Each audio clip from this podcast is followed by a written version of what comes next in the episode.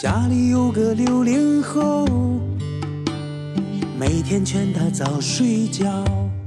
这部电影其实你要说没有主题，它是有的。它其实讲的是一个英国车手帮一个美国车队干意大利人，然后最后干赢了之后又被自己的美国车队给阴了的故事。所哇以，所以这其实这其实跟二战很像，好不好？ 不如一夜风云变，大家都要戴口罩。好，欢迎收听新的一期小电台，我是郭老师。呃，我是王老师，孔老师您说什么我听不太清楚。我们今天要讲这个奥斯卡，我讲啊，呃，就今天讲奥斯卡，今天讲奥斯卡，因为这个哦吓吓我一跳，啊我以为宋老师的某一部分在你嘴里呢。嗯，我我没听说过，那宋老师帮我把口罩给摘下来了。哎哎，是是是，刚刚目的想提醒大家，大家注意在出门的时候戴口罩，戴口罩。这个疫情现在还是一个不是很好控制的这么个阶段。然后今天是这样，我们赶紧切入正题啊，因为今天我们会聊一个很长的节目，有可能是啊，今天讲一下我们一年一度的这个保留节目啊，就是奥斯卡的前瞻。二月十号呢，北京时间的上午七点钟吧，然后开始开始颁奖典礼，是在一九零五电影网上会有直播，大家可以看一下。哦，然哎后，这个美国的疫情也开始变得严重了，会不会奥斯卡取消了？嚯！没事，我已经跟那个奥斯卡官方说了啊，如果真要取消的话，就在我家里办啊，没有没有问题啊啊，我能准备俩椅子呢啊，俩板凳啊，咱来。那个马克·特罗比过来的时候，请给我签个名儿什么的啊。然后今天我们就是啊，听到就目前是我们是三个人，但是我们其实还留来了第四个哈、就是这个那个小宋老师啊，小宋老师给大家打个招呼吧。哎，大家好，我是小宋老师，我是身在北美的小宋老师啊，其实我就是西多老师了啊，大家都懂的。哦，就小宋老师在国内呢，就是小宋老师；小宋老师在呃北美呢，就是西多老师。哎，没错，我就是在北美的小宋老师，我就是西多老师。哎，我的天哪！就是在当你在跟他接触之前呢，你并不知道他是西多老师还是小宋老师，这就是薛定谔的小宋老师。啊， 或者也可以叫薛定谔的西多老师。这是宋定谔的小薛老师，啊 厉害了， 我们今天就正式开始吧，然后我们就说一下奥斯卡前瞻吧，还是按照老规矩会。呃，讲一讲关于奥斯卡的，目前为止，因为提名已经公布了，然后十号会公布最后的结果。正好在这个之前呢，我们就聊一聊关于奥斯卡的一些对我们的奖项的一些判断，包括聊一聊我们看过的一些奥斯卡提名的电影。然后今天呢，可能会跟以前的节目会有一个区别是什么呢？就是我们本着这个经验的这个态度呢，我们限制一下我们今天讲的这个项目啊。对我们今天只讲最佳影片，我觉得是小丑。好，节目结束。谢谢大家，祝大家这个春节愉哎新快。节不是不是不是啊，啊，大家注意安全，出门注意记得消毒啊，就这样，再见，拜拜。我要戴口罩，今天我要戴口罩。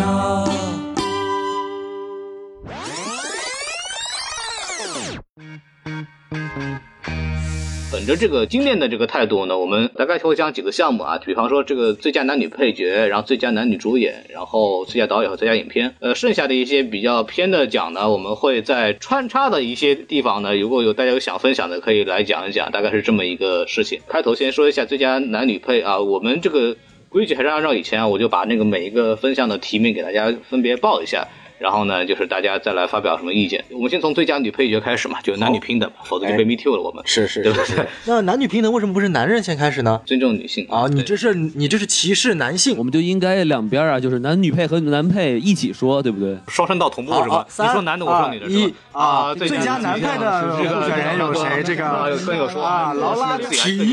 好的，停停停停停。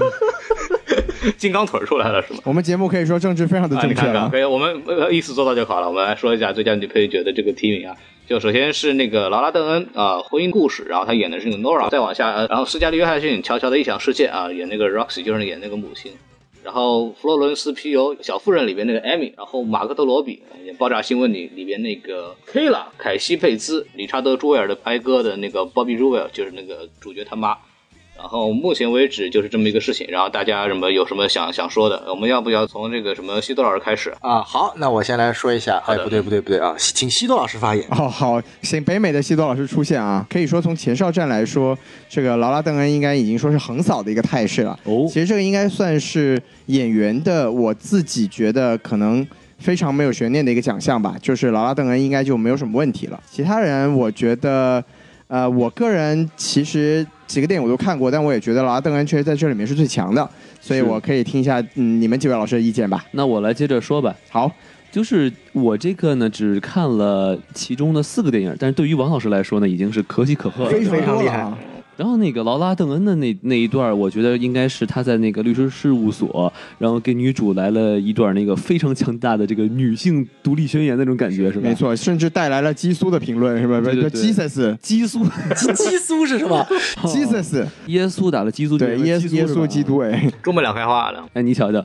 然后呢？我觉得其实从这个政治正确的角度上来说呢，确实是应该非他莫属。但是我如果再和这个寡姐在这个《JoJo Rabbit》里面的那个比呢，其实我觉得寡姐这段表演其实是更让我怎么说喜欢吧就，您更喜欢寡姐啊？因为她确实是演了一个这个母亲是在这个战乱的年代是吧？哎是然后还又要保护儿子，还穿了一双小红鞋，嗯然后哎，你瞧瞧，然后还要跳舞是吧？哎，特别好。哎，然后因为为什么我这么说呢？是因为咱们这会儿画个剧透线啊，就是我们听到这儿，假这个电影都看过了啊，就是当这个呃寡姐被吊死的那一段儿。啊，太太剧透了，太可怕了！啊啊！对对对，然后我就真的是觉得啊很难过，对因为我觉得这个母亲真的挺好的。孔老师是不是还没看过这个电影啊？已经开始叹息了我看过，我看过，我看过。啊？那就好，那就好。对，郭老师，你是记错，你记得是那个《End Game》是不是？这呃，《复仇者联盟》寡姐死哎呦了，啊啊，这样 这里面她也死 了啊，怎么总死啊？逃不了啊，哎逃不了是这人啊。多掉啊，一个掉下去，一个掉上去哎啊，你瞧瞧这个方向上的区别。哎嗯，然后呢，小妇人这个其实我觉得就好像不是很厉害啊，我觉得中规中矩是吧对就是一个漂亮的小姑娘。哎但是我特别想说一下这个爆炸新闻，哎因为这个马了个不是马格特罗比啊，是哎，她这个在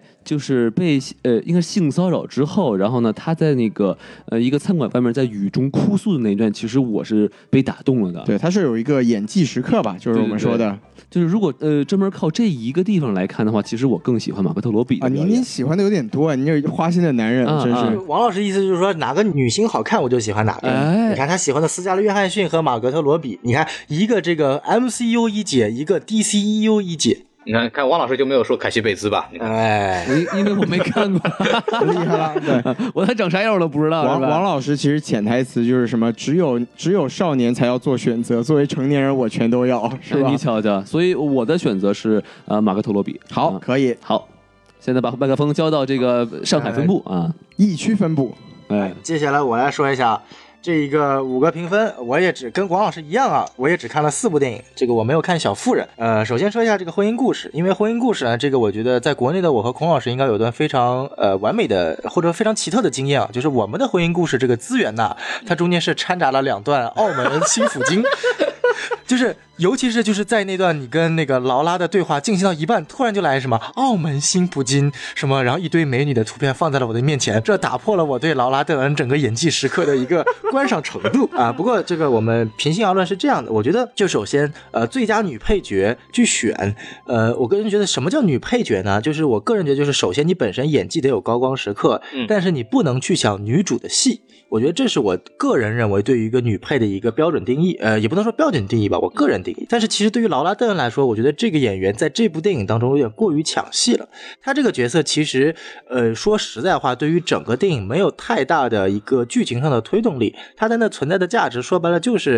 呃，来一段女性宣言。这个我个人觉得很刻意，而且包括劳拉·邓恩整个在影片中的这个形象的展示，包括她的这个性格塑造，我都觉得有点过于强势，甚至说有点抢女主的风头了，而且并不是跟整个电影融合的很好啊。当然不能否定她的演技确实好。我个人呢，啊、斯嘉丽·约翰逊不用说了，我觉得斯嘉丽·约翰逊真的是一个，你看她在《婚姻故事》里面演女主，在《乔乔的异想世界》里演女配，她说白了是应该是这次奥斯卡里面唯一一个既提名女主又提名女配的，这在奥斯卡的历史上都不常见，在同一同一次奥斯卡里面既提名女主也提名女配的演员。呃，而且我觉得深刻的体现出来了，斯嘉丽·约翰逊真的适合演母亲啊！嗯啊，她的母亲真的演的是非常非常的好。不得不说的是，他确实到了演演母亲的这个年纪了。大家比较熟悉的斯嘉丽·约翰逊呢，就是一个性感女神嘛，就是这么一对个形象。但是最近她两部电影演母亲的角色都演得非常好，具体我们在这个最佳女主的时候再说。对，然后这个小妇人我因为没看，所以不发表言论。然后马格特罗比呢，我觉得这个确实就像王老师说的，有一个他所谓的演技高光时刻。但我个人想提一下就是凯西贝茨，因为其实在我看来五个人里面，我最喜欢凯西贝茨的表演。当然，一方面呢，因为呃，作为女配来说，她更加符合一个我认定的女配的一个功能性和作用性。她所呃因为这部电影是五部电影里面唯一一个在国内有上映过的，对，我就确实想说，上映你过的说他最喜欢是不是因为他是唯一我们在大电影大荧幕上看到的电 影？确实，他给我的震撼性是最强的，因为那一段他在这个呃媒体新闻发布会上为他儿子澄清的那一段发言，我是在影片看的中有一点泪目了，因为我觉得就是他非常完美的呈现到了一个女配该有的角色，是去凸显出主角和主角团的一些功效的，而不像劳拉·邓恩，可能我觉得他有点太过于抢戏了。而且作为一个老戏骨，凯西·贝茨在这部的演技真的是全程在线，把母亲的一种无奈、绝望、无助和最后时刻那种真情实感的表现，表现的我觉得是，当然我个人觉得肯定劳拉·邓恩从风向标啊，再从舆论啊，肯定他应该会得奖，但我个人心中是希望凯西·贝茨得奖的。好嗯，这是我的观点。呃，劳拉·邓恩就他代表了一个什么东西呢？刚刚大家讲了一个非常好的点，就是他的戏有点过多，嗯就是戏太足。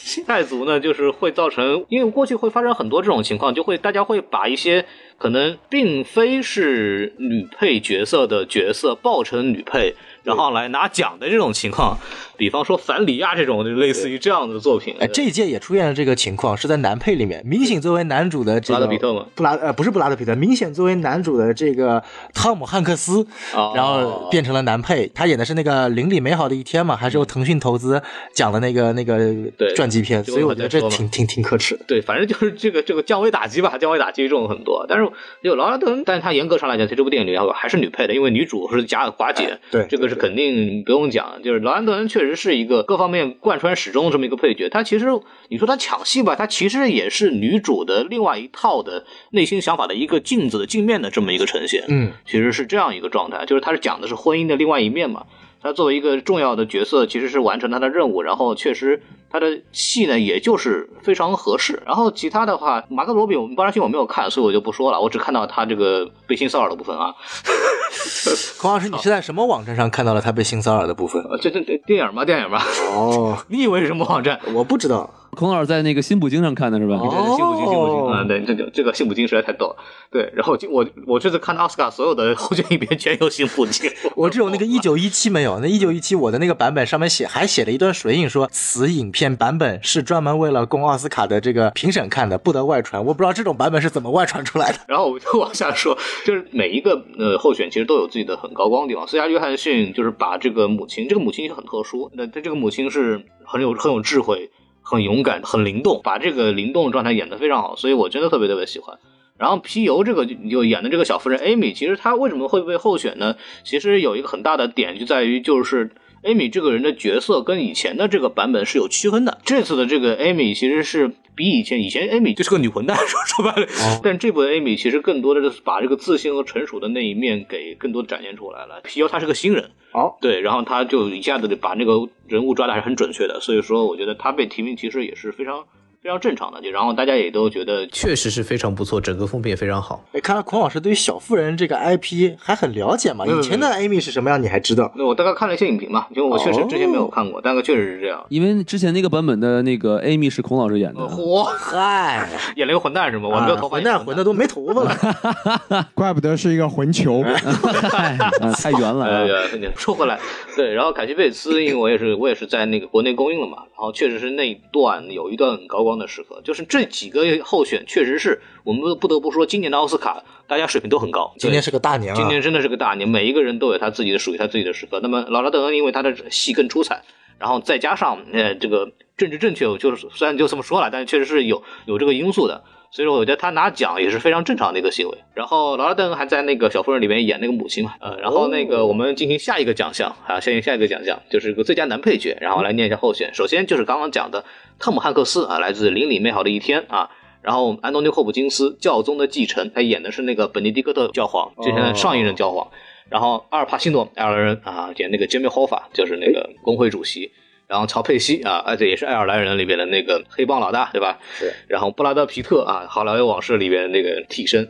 然后大概就是这个样子。然后我们还是让西多老师开始来。 我先说一个刚刚关于女配的一个，就是一个呃花边吧，就是斯嘉丽·约翰逊和这个皮尤，他们将在今年的《黑寡妇》里面饰演姐妹。哦对对这个就是对，就是皮尤是一个现在风头比较劲的一个新人吧，哦就稍微提一下。然后刚才小宋老师说汤姆汉克斯是《邻里美好一天》的主角，其实真的并不是，他真的是一个男配角，因为这个电影是有另外一个主角的。他这个电影讲的故事其实是一个记者跟这个汤姆汉克斯演的这个知名儿童节目主持人的一个相处的一个过程。那个男记者其实才是这个电影的主角。哦，所以汤姆汉克斯是这部电影的配角，这个是完全没有问题的。但是布拉德皮特呢，其实真的更更像是这个，我们这么说吧，就《好莱坞往事》，其实我们认真的说，应该是一个双男主的电影。那么布拉德皮特其实在我的感觉里面，他的精神内核其实是更接近于那部电影的主角的。对的，对的，但是他们现他们这个报奖的方式当然也无可厚非了，因为毕竟两双男主就总是有主有次嘛。去年的这个绿皮书也是这么报的，而且也最后的得奖是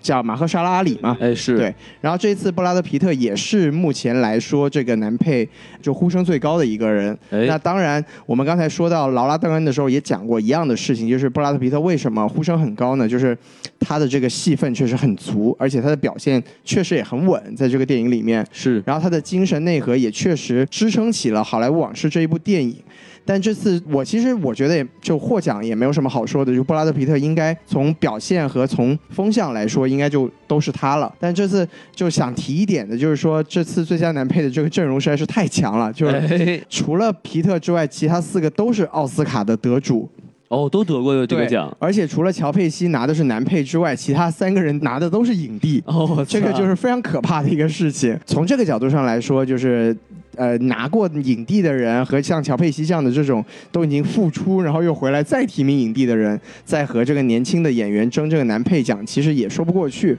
所以，就从这个角度来说，布拉德皮特应该是非常稳的这一个奖。您就说这个可能会有种传承的感觉，是吧？对，没错。就本来嘛，就本来这个男配这个这个奖，一般要不就是敬老，要不就是鼓励新人。那火你，像现在这么一个提名的阵容来说，就给布拉德皮特，不管是从表现来说，还是从这个属性上来说，应该都可以说是实至名归的。行，那我来说一说哎这个尊老爱幼的奖项我吧来，可以的插一句，我来啊插一句啊，这布拉德皮特也算是新人了吧？ 真的也哎就是跟这帮人比，呃应该这么说，我觉得布拉德皮特，因为以前嘛，他有点像小李，就是因为他这个姣好的面容，一直在好莱坞一直是一个偶像派的存在备嘛受，歧对视对对对，所以就是他现在当然也是正在做这种往这个实力方向转型的时候，那我们也可以说他的演技上是一个新人吧，对不对？强行解释一下，对吧？对对对那。么把话筒交给王老 师。反正我呢开始说了啊，这个汤姆汉克斯他这个我没看过啊，《邻里美好的一天》，感觉这一天太美好了，我也懒得看，是 吧？对，非常的美 好哎，这个宗教的继承呢，我是一个无神论者啊，啊，是吗没？啊看不对，我是马克思主义的信仰对者对对是吧我？其天实哪主要是因为这是奈飞出品，您作为呼噜的员工怎么能看这部电影？没错，啊，，你这这哦千万别看。没错没错啊，徐老师一语道那破。王老师也不应该看爱尔兰人啊。有道理哎但是没有办法，我这个人特别喜欢看《教父》嘛，对不对？啊，这样子，我以为您特别喜欢爱尔兰呢。王老师有三分之一的爱尔兰血统啊。 啊，好像没听说过啊，是这个样子王。老师喜欢看《教父》，不喜欢看《教宗》。反正同一个教字 儿，对吧？是是是，呃，然后我其实觉得这个乔佩西呢，我可能是比较肤浅啊，我还没有看出老爷子这个特别的出彩啊。哎老爷子车开的不错啊， 必须的。乱七八糟。然后但是那个阿波奇诺老爷子，我觉得其实是气场很足的、哎，啊您。喜欢他？那、因为他那个在演《教父》的时候，啊不对，跟这没关系。嗯他在这个电影里呢，呃，他的这个有很多就是要演讲的这个戏份嘛，没错，国然后王的演讲，嗯哎，哎，然后呢，感染性还真是挺强的，是非常适合做传销的人，是吧？哇，这真的我都信了。对对对对，太传销了！我第一眼看这电影就感觉，我去，这是一个传销大啊对，。而且他最后就是，呃，很多人想要帮他，然后他说：“哎，我就不听。”特别烦的这老爷子演的，真让我我都很烦，你知道吗？啊，您就您您就是这个原因喜欢他是吗？嗯，我就是觉得就是很很代入嘛，是 吧？让您想起了孔老师，孔老师也是，就是哎，你这个怎么，孔老师你我们都想帮他，啊，就你不会要，你是不会掉是？头发，孔老师不，我就不要是吧？啊这个样子啊我需要哎？用我自己照亮这个世界是吧 我的特别天好主要是你这个头发头皮一直不是非常的这个合适啊， 啊，我这个没有天赋异禀啊。是然，后那个就是布拉德皮特呢，哎虽然特别是皮虽哎特别皮，但呃确实很精彩。但是说实话，我真没觉得他的有什么演技能打动到我啊。嗯明白我可能是因为我的注意力都在那个 Pussy Cat 上。哦，不是，我的啊这这什么猫是吧？ 也也是合理，也是合理。对，我哎哎，我跟王老师一模一样，我的注意力全在 Pussy Cat 的 feet 上。哎呀，可以了，可以了其啊。实布拉德皮特之所以能拿到提名，就是他可以面对 Pussy Cat 就面不改色心不跳，哎就，是坐怀不乱，没错是吧哎，对倒在怀里，地震棒啊照样开车，还开的特别稳，哎是哎老司机的典范，对吧？对王老师的这个人生目标。你瞧哎，瞧精神啊偶，像，精神偶在像。洛杉矶为什么不走呢？寻找我的 Pussy 猫是吧？哎，我的。天，所以，所以我个人更喜欢的是阿帕奇诺老爷子。了解。嗯，那行，那咱们这个把话筒再交回给这个上海总部，好吧？嗯哎对，疫情疫情的人们啊那，一会儿一会儿总部一会儿分拨呀，是分不是清是楚啊哎 是，交给我们哎一区部，疫区部，部，疫啊区部，哎，这个上海疫区部，小宋来发一下言。嗯，这个关于《汤姆汉克斯》呢是这样子的，因为这部电影呢，它是很 tricky 的一点呢，就是这部电影的尽管它戏份确实是那个男主所谓那个记者多一点，但这部影片是讲汤姆汉克斯演的这个主角的。呃，如果我没记错的话，他演的应该是那个芝麻街 Sesame Street 的创始人那个老爷子。就我们知道很多明星啊，他是有所谓的人设的，然后我们知道有很多明星的人设都崩塌了，比如说清纯的崩塌了，比如说好学的崩塌了，比如说什么什么这个，反正该崩的全崩了。啊那么这个故事围绕就是说呢，呃，这个老爷子呢，就是一直做这个儿童节目嘛，然后非常的慈祥，感觉心地特别特别善良。然后呢，就有个记者不信说，世界世界上怎么会有人设这么完美的人？他内心一定有很多这个肮脏阴晦之的地方，就跟教皇一样，全都是恋童癖。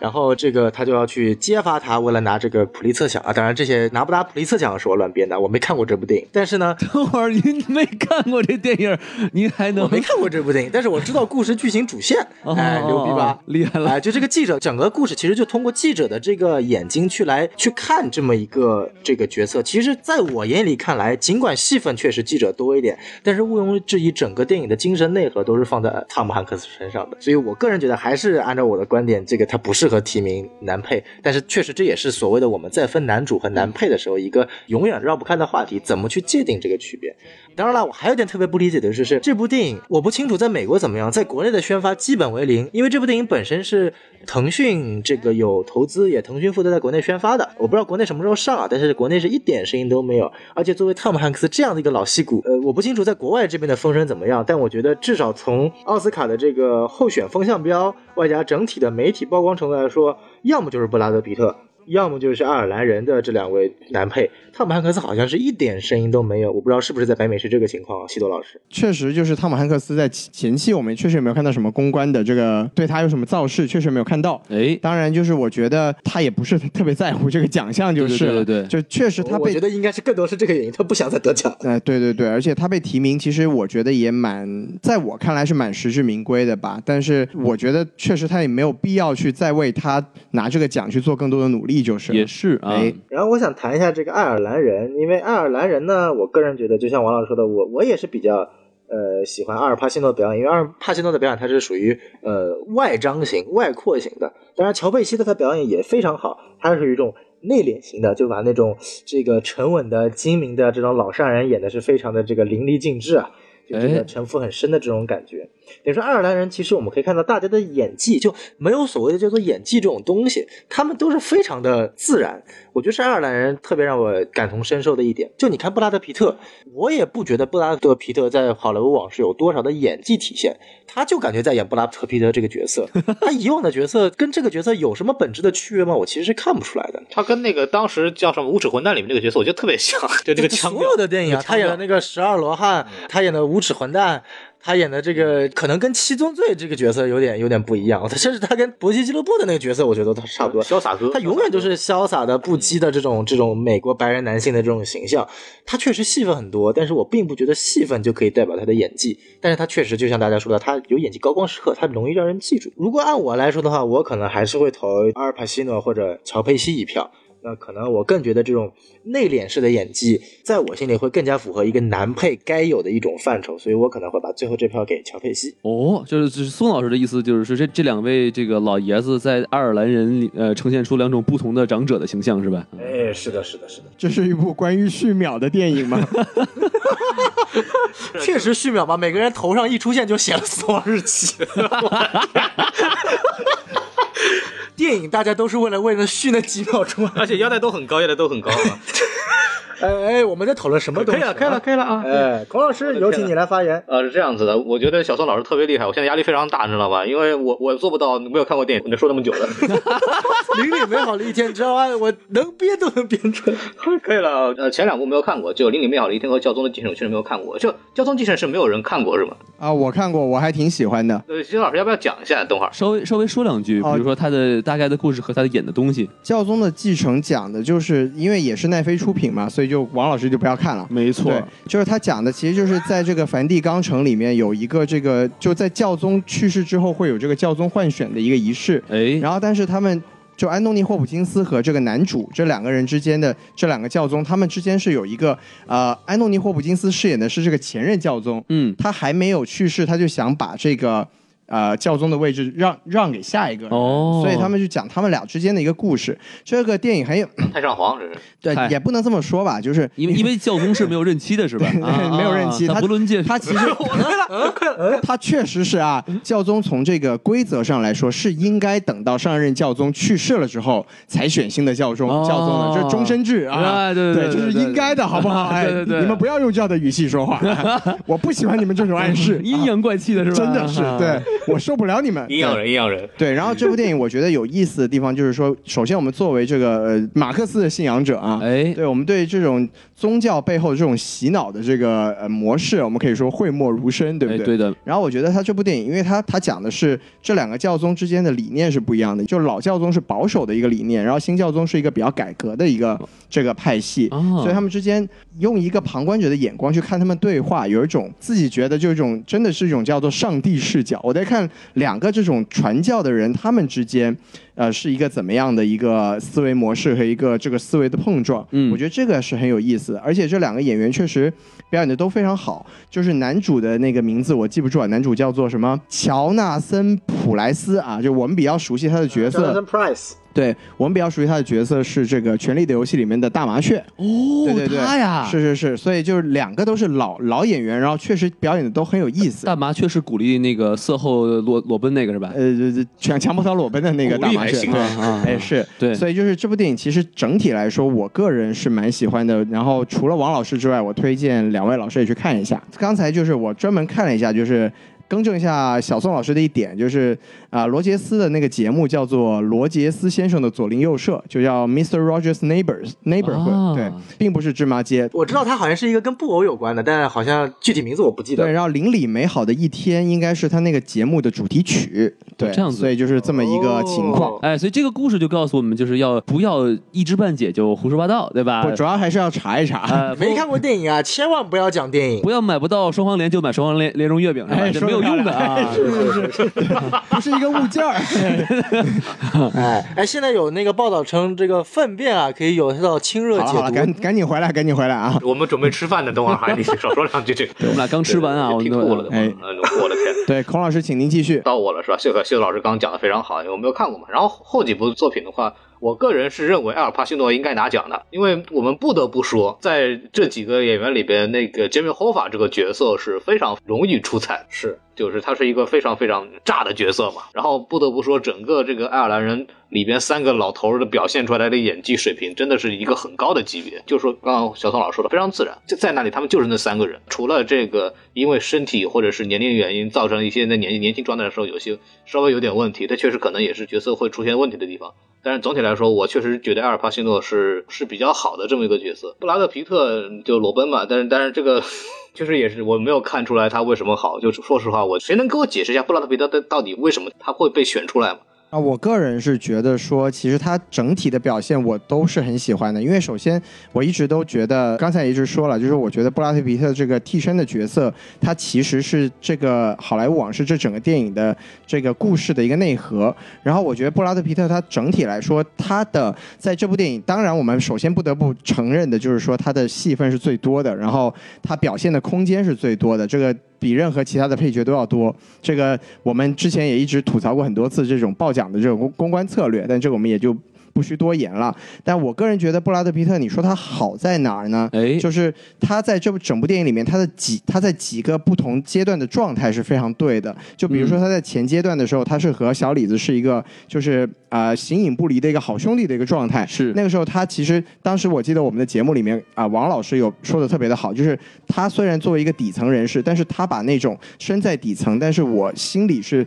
很坦荡的，我我的生活是对我自己对生活的状态很满意，然后我也是很井井有条的，跟小李子那种虽然是算是好莱坞的中产，但是非常焦虑的那个形象是有很明显的一个对比和碰撞的。就是那个开场的时候，他们俩从车里出来的那个细节嘛，对没吧错，包括他们在这个酒吧的时候，你可以看得出来，当然这也是小李跟他的有一个这个衬托的一个关系，哎就是小李子他是一直保持着一个非常焦虑的状态。对但是这个皮特呢，他是在所有的情况下，他都是非常的波澜不惊，然后是特别稳的一个情况。我觉得和他角色的这个要求和他的在电影里面的这塑造都是非常的准确的，嗯这是我觉得他好的地方。因为三位老师都特别喜欢阿尔帕西诺的表演，但我个人是觉得这五个人里面，我最不喜欢的是阿尔帕西诺。哦，是，当然这个也是有一个前提是阿尔帕西诺是一个高龄影帝，就是他在我们印象中可以拿出的高光表演实在是太多了。是这一次他对这个 Jimmy Hoffa 的这个表现，我觉得第一最重要的一点是说，首先毫无惊喜，就是我嗯觉得他没有超越他自自己之前的任何一次表演，哎，包括说，因为他拿影帝的表演是这个《闻香识女人》嘛，就虽然也不啊是他最好的作品，但是他在《闻香识女人》里面演的是一个呃瞎子，因为他要故意做出一个眼神空洞的状态，就是嗯因为他看不见东西嘛。对，但在这个爱尔兰人里面，我觉得他可能真的是年纪大了，就是我觉得他在很多时候他在台上慷慨激昂，那我觉得他的眼神是飘忽的。啊，是迷离的，就我我其实对他有时候还没有从温香使女使女这个戏里出来呢，是对，吧九二年的电影，他现在还在那个状态里 面，对，啊所以我就觉得，其实我对他的表现，哪怕是相对于乔佩西来说，我对他表现都非常的失望。嗯所以就是综合这么多来说，我就我我不知道哦、，综综合这么多来说，就是对 Netflix 是 垃圾。我的天，啊，对，我不知道我的这刚才那个能不能说服孔老师，但我我也只能说出这这么一些对布拉德皮特的这个这个所谓的赞赏，对不 对？王老师听出来的是是行业竞争问题。我我听出来的点是，西索老师说了一句，就是布拉德皮特为什么能拿奖？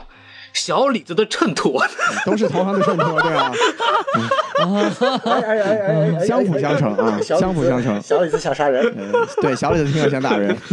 我我综上所述一下啊，因为我我个人还是认为乔佩西这种比较内敛的表演我最喜欢一嗯点。但是由于我们来看一下啊这个《邻里美好的一天》，汤姆汉克斯本身处于自暴自弃状态，本身也没想拿这个奖，拿的奖够多了。然后呢，宗教的教宗的继承和爱尔兰人自己的爸爸出身都不大好，叫做奈特·弗雷克斯啊，所以我我估计呢，这个奥斯卡应该会颁给布拉德·皮特，不管大家愿不愿意，但是嗯我估计吧，应该是布拉德·皮特。我举双手赞成而且这个 我啊们知！道说漂亮对。而且我们知道这个风向标啊，比如金球奖啊、英国奥斯卡英国奥斯卡呀包括演员工会嗯都交给了这个布拉德皮特。对，所以说，嗯让我们拭目以待。今年的这个一个特征就是风向标都非常一致，基本上就是选谁都是谁。我们一会儿再再往下说，大家就知道。然后那个这块聊完了，大家没有什么要补充的是吧？没有然了，后我们往下聊一下，说一下这个主演的这个东西啊，就是影帝影后的问题。然后还是先先女士优先吧，先说一下女主，然后报一下提名。呃，第一个就是希尔莎罗南在《小妇人》里边演那个 Joe 啊乔，然后斯嘉丽约翰逊《婚姻故事》里面演那个 Nico，然后查理斯泰龙《爆炸新闻》演那个梅根凯利，这个也是在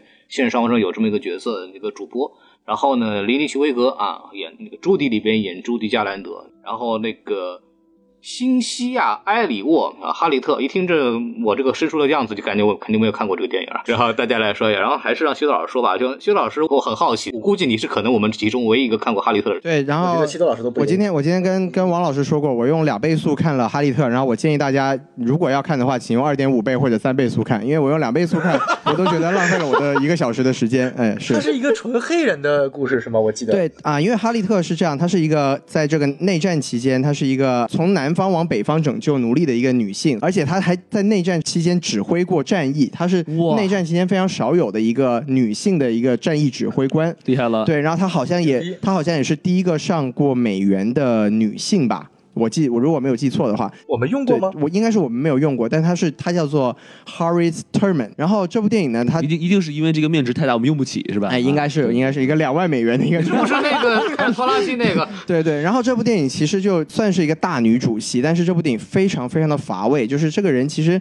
应该说是听我刚才讲了这么多，也知道她应该是一个有历史地位，而且故事也非常的错综复杂，这个非常有吸引人的地方。那这部电影拍的非常非常非常的无聊，完全为了捧这个这个女主角，然后还没有捧出来，所以我就觉得这个提名无。无疑是一个政治正确的选择，因为嗯在四个提名二十个人里面，这是唯一一个黑人，是对，但是我觉得这个平衡也选择非常的不好，我宁愿去选择这个《Us》里面的路皮塔尼永奥，我觉得那个角色至少我还能记住他，他还演出了两个不一样的人格。哦，对，，但这部电影就真的呃，我就建议大家不要去这个浪费自己的时间了啊。，好，对感谢谢子老师浪费了他的时间。不好意思，对对对对对，对不用客气，不用客气。说这个，嗯、因为这次女主的提名可以说是应该是四个表演奖提名里面，我觉得最弱的。从整体来说，就是这个呃雷尼奇维格应该也是妥妥的，不管是从啊、风向标来说了，当然风向标非常的重要。另外就是说，这部电影《朱迪》这部电影啊，首先也是一个大女主戏，就整部电影都是在讲她一个人的故事。嗯女主而拍的电影，然后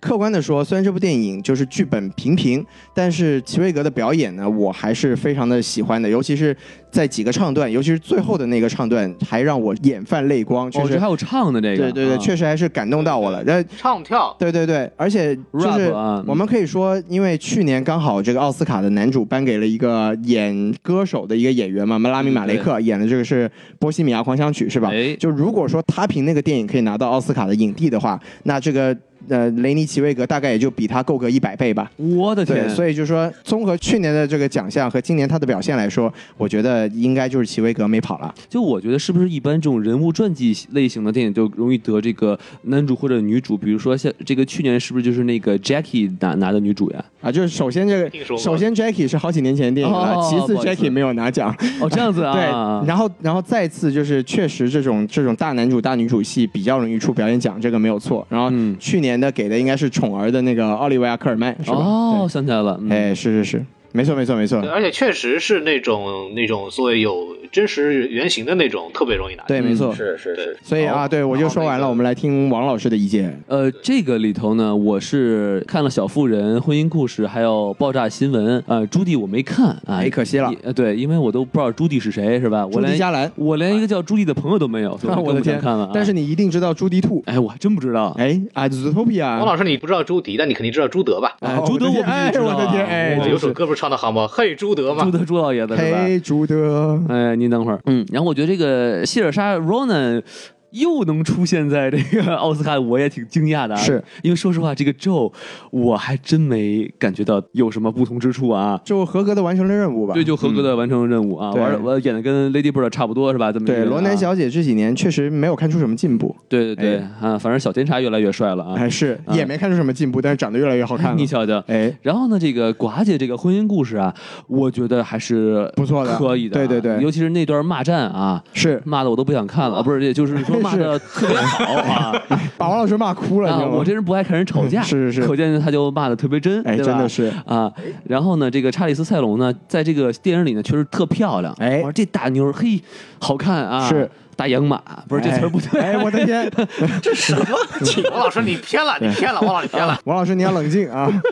好，回来回来哈，是拉回来，拉回来，拉回来。啊，熟啊，所哎以所以所以，综上所述哈，我个人来言，我我还是更喜欢这个寡姐的这个表演，因为确实是演的很真，很既漂亮真实又好看哎哎，没错，就是你美不敢说哈，因是为她确实就是打扮来说更偏向那种很写实的感觉，哎，没有什么浓妆艳抹，没错是吧没错但是就是确实是演的非常的真实，可以可以嗯，好哎，那咱们把这个话筒交到上海那边啊，疫区分布啊，地区分布啊，好，呃，疫区分布，哎，那我来说一下这个女主呢，我应该，哎，说白了，我其实没有太大的发言权啊，因为我这个小妇人没有看过，这个哈利特没有看过，朱迪其实我也没有看过，因为我一听他说朱迪这部就是为了捧这个女主而演的戏，然后既然大家都这么认为这个片子马上肯定会拿这个最佳女主，我就没看这部片子了。那其实我只看过《婚姻故事》和《爆炸新闻》。开始编吧，你现在开始。哎，好，开始讲了这个妈的， 来来，这个谢尔莎·罗南在《小妇人》里演的这个宋老师，您还是二选一吧，好不好？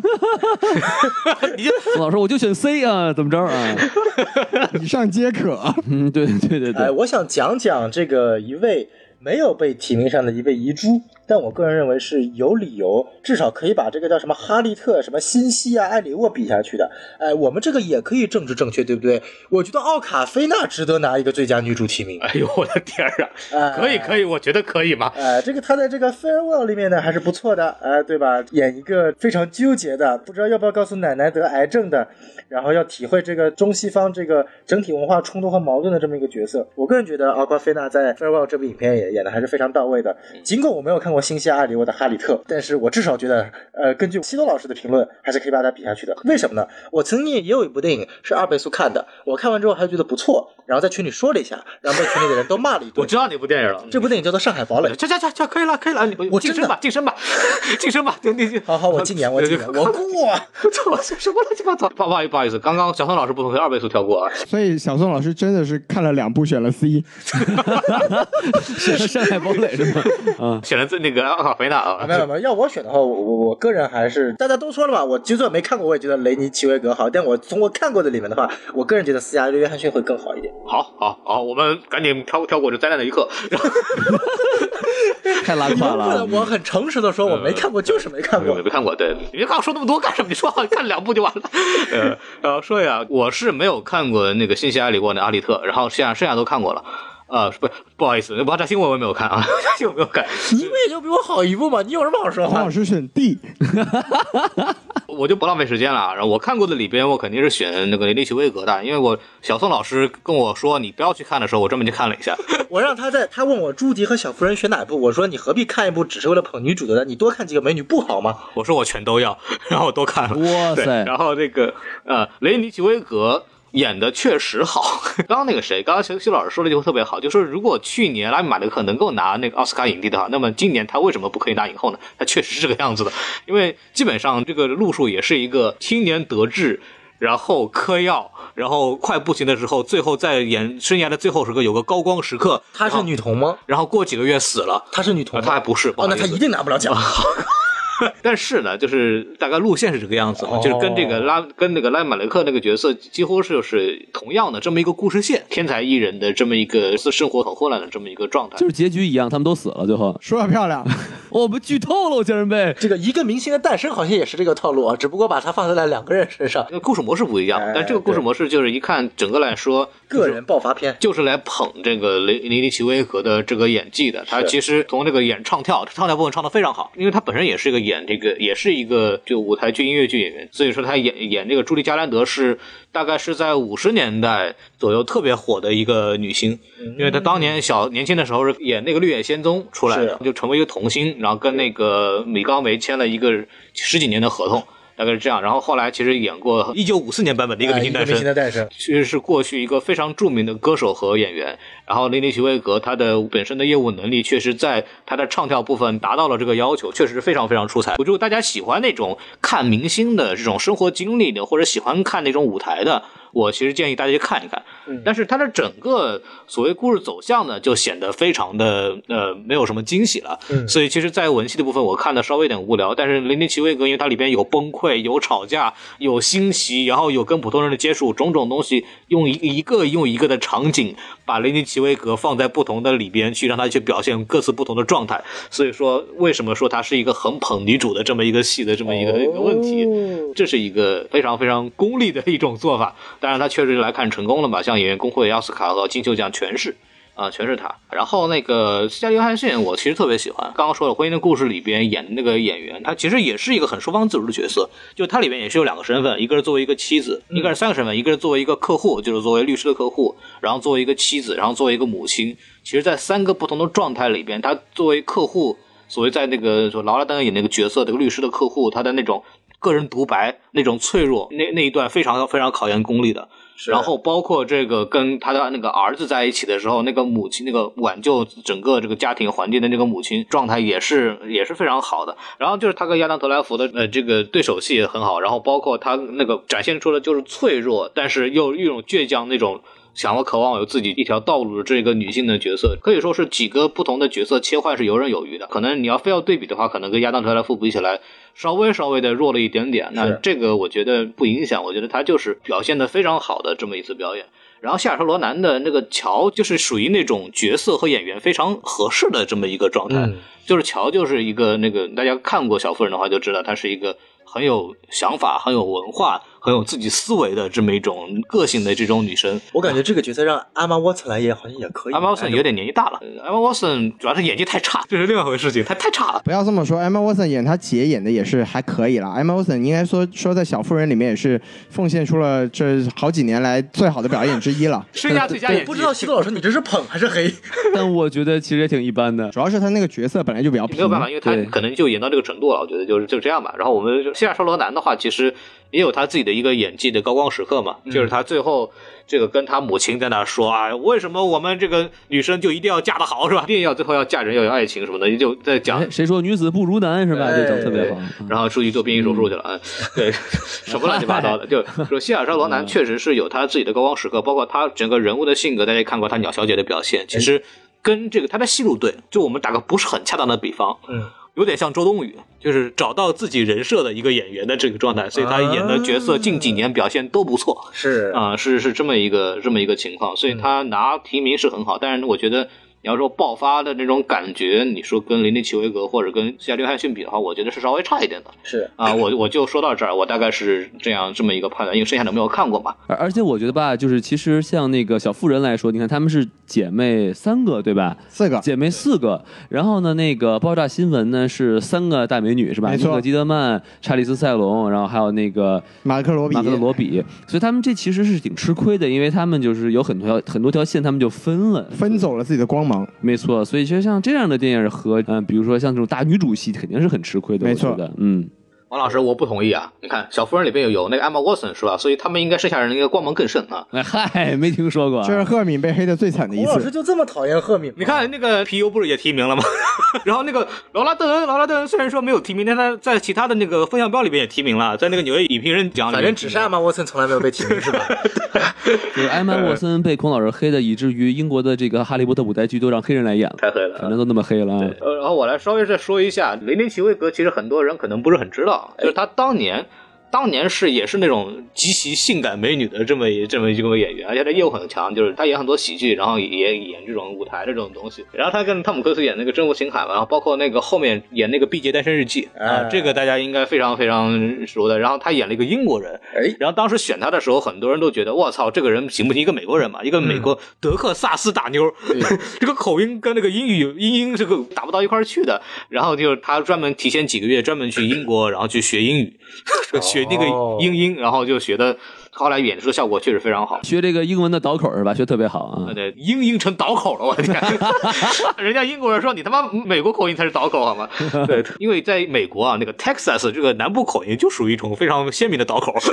对，就有点像我们说是学山东话、学那个什么河南话，类似于地方口音的这种。对，然后那个他的唱跳功夫体现在一个非常著名的电影叫《芝加哥》，哦，啊哎，这个啊我很喜欢芝加哥。对，这个大家可以去看一下。所以，总之他在呃大概十年前左右吧，是一个非常非常好演，但是近期因为好像也没怎么太出来了，然后这次因为通过这个朱迪一下子就跑出来，其实他的个人经历也跟这个朱迪故事线里边的人非常像啊。然后我大概就介绍到这边。但我稍微补充一下，就是齐维格吧，就因为他其实他是拿过奥斯卡的，他在零二、零三、零四三年他连续提名奥斯卡，然后两次是女配，一次是女主，然后他在《冷杉》是拿过一次奥斯卡的女配的，厉害了。然后，其实朱迪这个电影还是稍微介绍一下，就是朱迪·加兰，可能我们就国内影迷不是特别熟，但是刚才孔老师有说，她是这个《绿野仙踪》演这个陶乐斯的这个小女孩嘛，是一个、嗯是一个著名的童星。然后刚才说到政治正确这个事情，就是说《绿野仙踪》的主题曲我们都知道叫做《Somewhere Over the Rainbow》。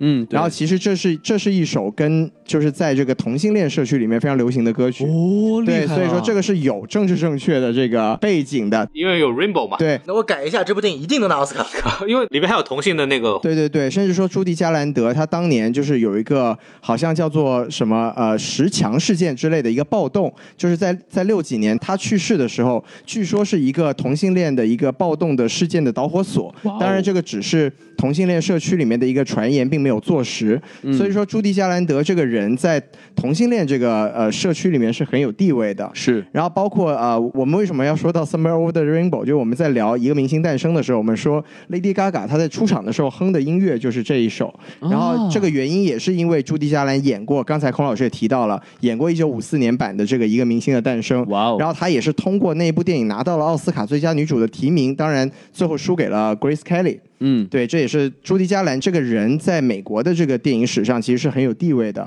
对然后齐威格呢，刚才孔老师其实有一句话说的特别好，就是他个人的这个形象经历跟朱迪·加兰是有点像，就是他他在一段时间的高光之后，他是消失了一段时间的，是因为据说当时采访的时候，他就说，因为他一直出演类似的角色，就是哦啊、刚才孔老师说她是那种性感的那个一个一个女星嘛，我自己觉得她有点像现在的大表姐，就是她其实呃比较邻家的那种性感女孩儿，啊哦就是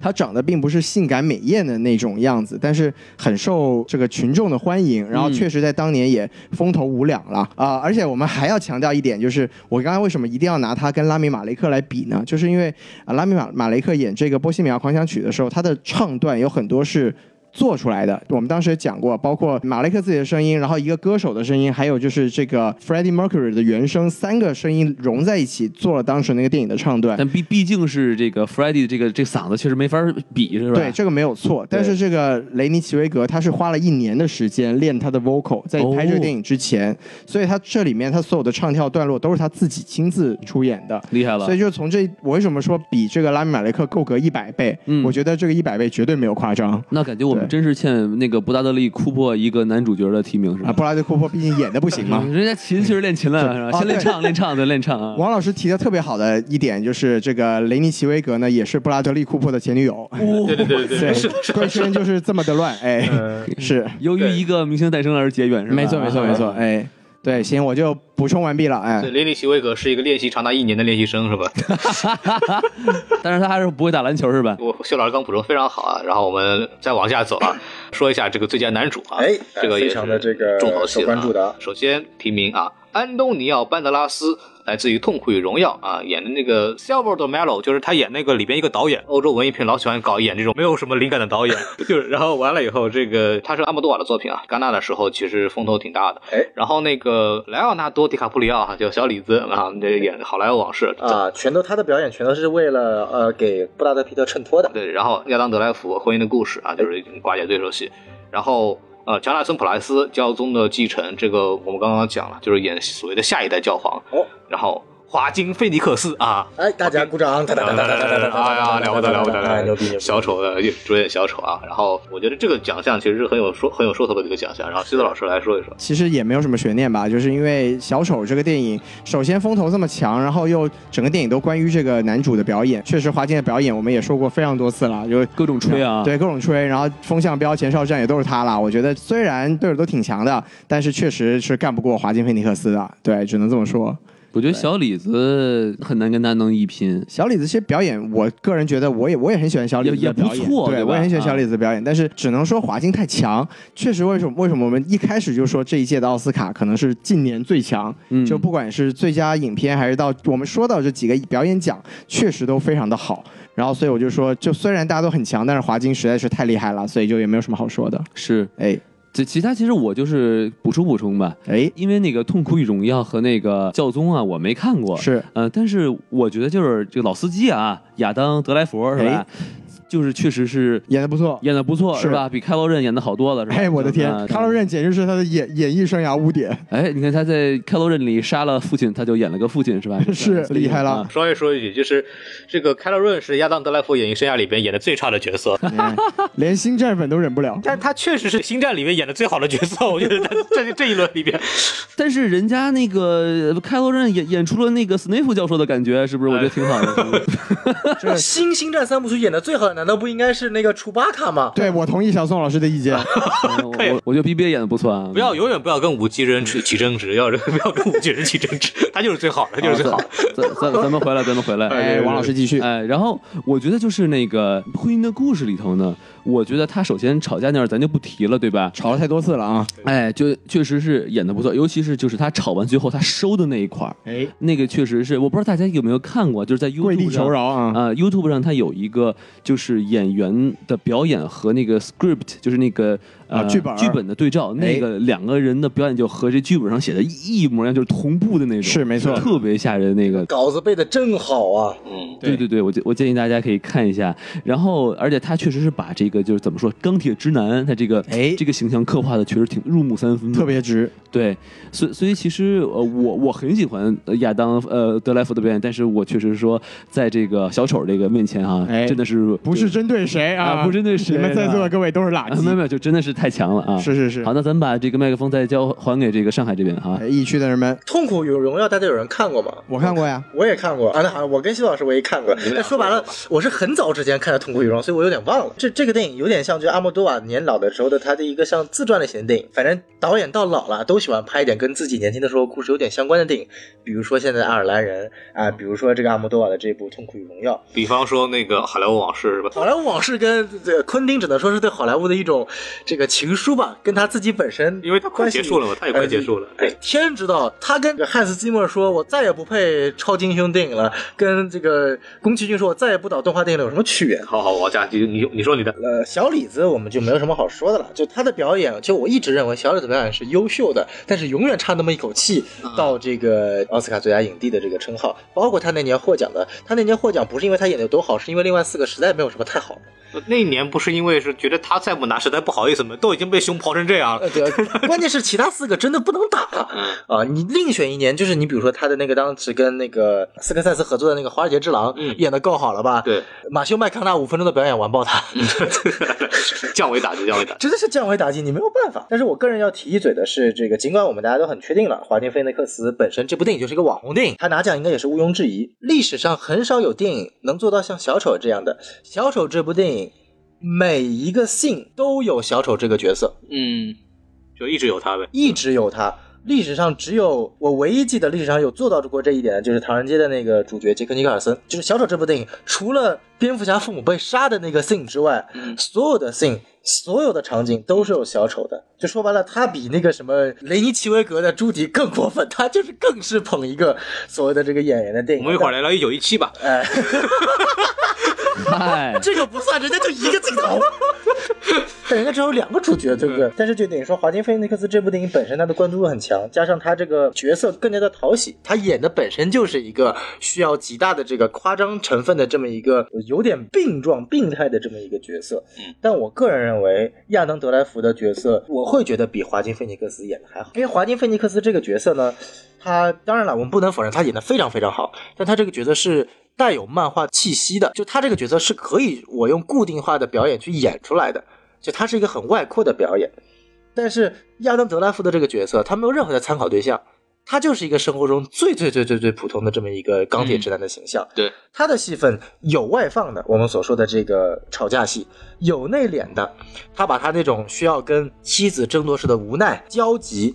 呃，跟他的这个律师体现出来。啊，包括他在接受家访的时候那种呃紧张，然后不小心割到手之后，他要极力掩饰的他那种哎呀无所谓无所谓，血一边流呢，他说无所谓无所谓，一边又拿着这个东西来盖住，那一刻你能感觉出来，就是这个角色他真的是一方面很讨人嫌，因为他出轨了；一方面他又讨人怜，因为感觉他真的很可怜，他真的很喜欢他的儿子，他也真的想保有住他儿子的这个监护权。他跟斯嘉丽·约翰逊演的这个角色之间的这种对峙，我觉得是非常非常非常到位。不用说，他在结尾有一段唱功， Being Alive 就是那呃那首，Being 歌。 Alive 这样的唱啊，我觉得他也是唱的非常好的。等于说他是一个非常全面性的角色，他能够演的张狂，可以演的内敛，可以有唱功，可以有沉默的戏份。难度，说实在话，从本身塑造角色这个难度，它绝对是比小丑这个角色要难的。所以在我看来，如果没有华金菲尼克斯，那亚当德莱福这个角色是妥妥的拿奖的。但是有了华金菲尼克斯，毕竟奥斯卡它是一个公关奖项嘛，你公关做得好，它就能获奖。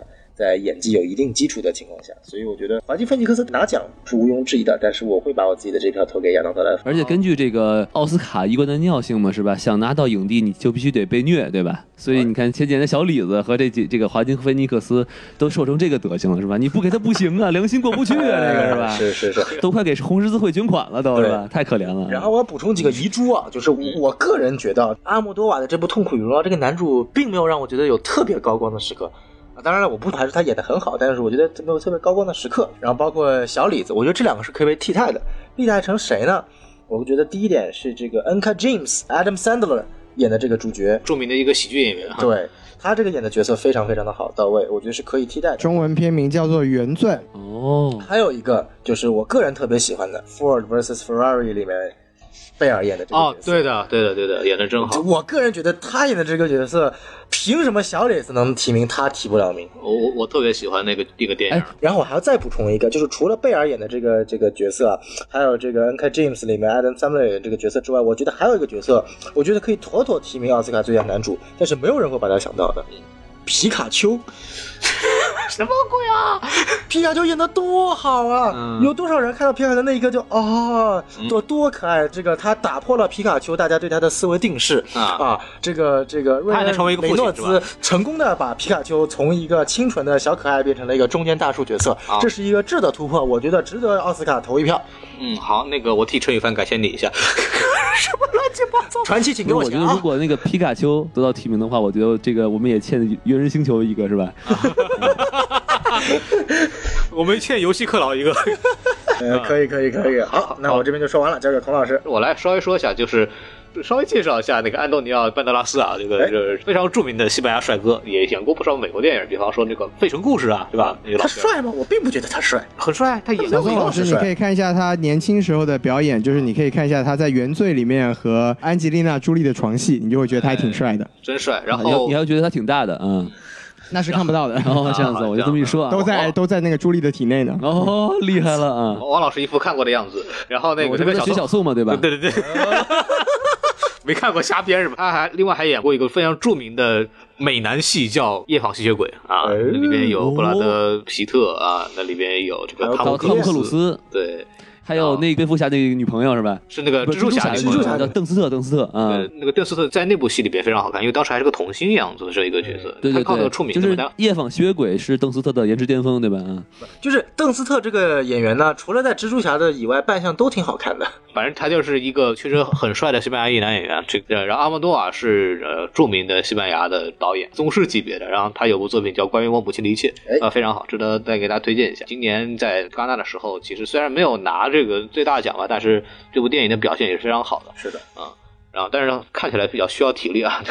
欧洲文艺片吧，欧洲文艺片吧。是是是。对，然后那个亚当·德莱福稍微补充一个东西吧，就是亚当·德莱福当时在那个独唱的时候，他是一遍过的。刚刚讲他唱那个《Being Alive》的时候，然后那首歌是来自于一个当年的舞台剧，一九七零年一部舞台剧，呃，用到了这个这个设定，真的是呃非常棒。之前没有想到他会唱歌，说实话， 对，呃，我觉得确实演的非常好。然后那个之前你只知道他会用光剑，你还知道他会干嘛？ 这说明 什么？袁立真他妈的好，什么都能干，还能教你唱歌。因为我还看过他他演还过会另教黑魔法呢，还会教黑魔法呢啊！他会写诗嘛，对吧？哎他会祷告嘛，他就演那个 silence 是是演沉默，是那个然后跟马丁·西克塞斯合作，哎然后还会拿光剑，对吧？是这就是没看到他会唱 歌，多才多艺，多才多艺。是是是然后亚当·德莱福，大家可能还有一个东西，东西大家可能还不是很清楚，他以前当过兵，啊，对对对，他是对从兵退役下来的。他是真的是一个军人。然后当时是这样，就是当时那个九幺幺时候，那时候他还年轻，他跟几个同学就说：“哦，我们爱国热情点燃了，嗯啊我们就是小粉 蓝，小粉蓝，我们要我们要当兵。”然后好半天，二九幺过以后，他只有他自己去当兵了， 就就是这样子。然后演完之后，哎然后他其实是一个。呃，就是拥军爱军啊。虽然从军营退出来以后呢，他还一直会去那个做那个军营里边做话剧巡演，哦然后给这个士兵们 慰问啊，父军慰问，感觉是文工团一样，你知道吗？哎，是是是，他还可以演《芳华二》但是你看她这个文艺的气质，很难想象她是一个军人出身啊。是，对，然后她当年去考电影学院，去考茱莉亚，啊然后茱莉亚的时候，就是第一次没考中，后来考中的时候，她就觉得我操，这跟当兵比起来，我觉得这个太轻松了， 因为太轻松了。然后就反正这是一个非常有意思的这个一个演员。然后马丁·西克斯当时说他说，如果他不是最好的话，那可能也是这个时代最好的演员之一，评价非常高，确实是哦非常好啊。就不要光看他会拿光剑这个事儿，就是说是是大家可以去看看他不同作品，帕特森啊或沉默啊，其实都都演的不错的。然后呃，就乔纳普莱斯我没有看过，我就不说了，我就不多说了。秉承着我不瞎编的，改编不是乱编哈。哎，我也没有瞎编，我也没有看过，我也没有多说，对不啊，对嗯然后华丁·菲尼克斯，因为说实话，我觉得《小丑》可能是这所有的提名里边被看过的人数最多的电影。然后我之前我们在一个网上做一个投票，然后那个四千多个人就是说选自己最佳影片，嗯然后有两千六百多个人选了《小丑》，因为我觉得可能百分之七十的人可能就看过《小丑》啊 真正的网红电影。然后那个华丁·菲尼克斯在里边的表现可以说是无懈可击，而且顺着这部电影真的就是靠他来撑起来的。那那当然，虽然我们都很喜欢了，但是它的整个剧情啊，什么东西相对是薄弱的。说白了，电影就是靠着小丑这个 IP 和这个演员撑起来的，而且这两个缺少一个就这部电影就废而了。且我不太同意的是，他没有内化的表演，他有很多那种内心戏，然后他也确实有表现出来状态，确实又是很动人的。嗯光只是说咣当一下把人呛了，或者跟来一段独舞是吧？对对，虽然那两我段不是独舞说他没有内化，我是说他这个演演的东西，他有所谓的一个参考的范畴。啊，也没有啊，人家《婚姻的故事》也有参考范畴啊，就导演自己啊。这这 就是导演，哦对啊就是导演的离婚戏改的，你以 为呢？ 那我不算，人家你看华金费这这个可以有前前面那么多个小丑的演员，嗯那个那个当但然是他哪谁都不像呀，你不得不承认吧？他确实是演出自己的东西来呀，这就是他厉害的地方呀。呃那我觉得至少一个原创的绝对比一个他是所谓改编的难度要大。我我承认，比方说他演一个真实生活中的角色和演一个戏剧化的角色，他的难度是不一样的。对啊这个我觉得是没有问题的。但是高低咱不说，它是不一样的方向。那当然了但是但是我觉得华金·菲尼克斯的小丑跟前几天小丑是不一样的，就他厉害哪就个小丑都跟他哪个小丑不一是啊，样。他厉害就厉害在他没有走希斯莱杰的路，你知道吗？很多人都会说下一个小丑会不会超过希斯莱杰，那他走出了另外一条路，那我觉得这才是创举啊！就他能把一个有这么深传统的角色演出一个完全新的东西出来，那也是他的厉害的地方。我觉得我不能说他就是有参考角色他就演的差，或者演的相对来说没我没觉有得那么他难度。他这个。他这个有希斯莱杰这个例子在这里，他还能呃敢于去演，并且我觉得他是有所突破，是很不容易的，有很有勇气的。比如说像这个孙悟空这块儿的话，就没有人能超过张老师，对不对？ 可以了，可以了，我是这么觉得，就是谁说的那个曹荣演的多好，对吧？我觉得是华金·费尼克斯这个演这个角色，他是有个双刃剑的。好就好在他在演一个已经被大家非常熟知的角色，他所需要的演技可以遵从一定的格式。比如说他的演技很多地方不是因为他他演技去让他超越希斯莱杰的，嗯是他这个剧本，他这剧本演的是小丑的诞生史，不是小丑成功已经是小丑了之后他的犯罪史。所以他这个演嗯空他间这个不一剧样本本身就已经让他已经变得独一无二了，并不嗯是说华金·菲尼克斯的表演让他超越了希斯莱杰的小丑，而是这个剧本本身选择了跟小丑希斯莱杰的小丑完全不一样的方向。嗯其次的话，我说的没有高低之分，但我个人是觉得，呃，亚当·德兰福要演成这么样的一个。难度系数，他对这个角色所钻研的难度系数不低于华金·菲尼克斯的小丑。好的，好的，我觉得没有问题啊，因嗯为我就说，反正我意见是这个意见了，我是觉得。呃，反正拿奖我们大家都是承认，嗯哎确实是那没有那没有什么没有什么好讲的，哎基本上是很绝对是横扫级别了，是这样作。为一个 DC 粉，终于迎来了这个拿啊奥斯卡的一天啊。贝尔哭晕在厕 所，希斯莱杰拿了那个男配了嘛，对吧？对但是没有拿，对嗯，嗯但是啊，当华金·菲尼克斯在那个演员的工会奖上面的时候，其实在致辞的时候还说了，就是踩在了希斯莱杰对肩膀上，对对就然后关键的致辞的下面，他的一个竞争对手是贝尔，然后我就在想，那时候贝尔的心情是什么样子的？ 演黑暗骑士的时候，呃，希斯莱杰跨了我的风采；等到现在我们共同竞争男主的时候，另外一个小丑跨了我的风采。我这辈子被小丑演的搞得好惨。而且我在这部电影里我都骂了街了，为什么还是有人不喜欢？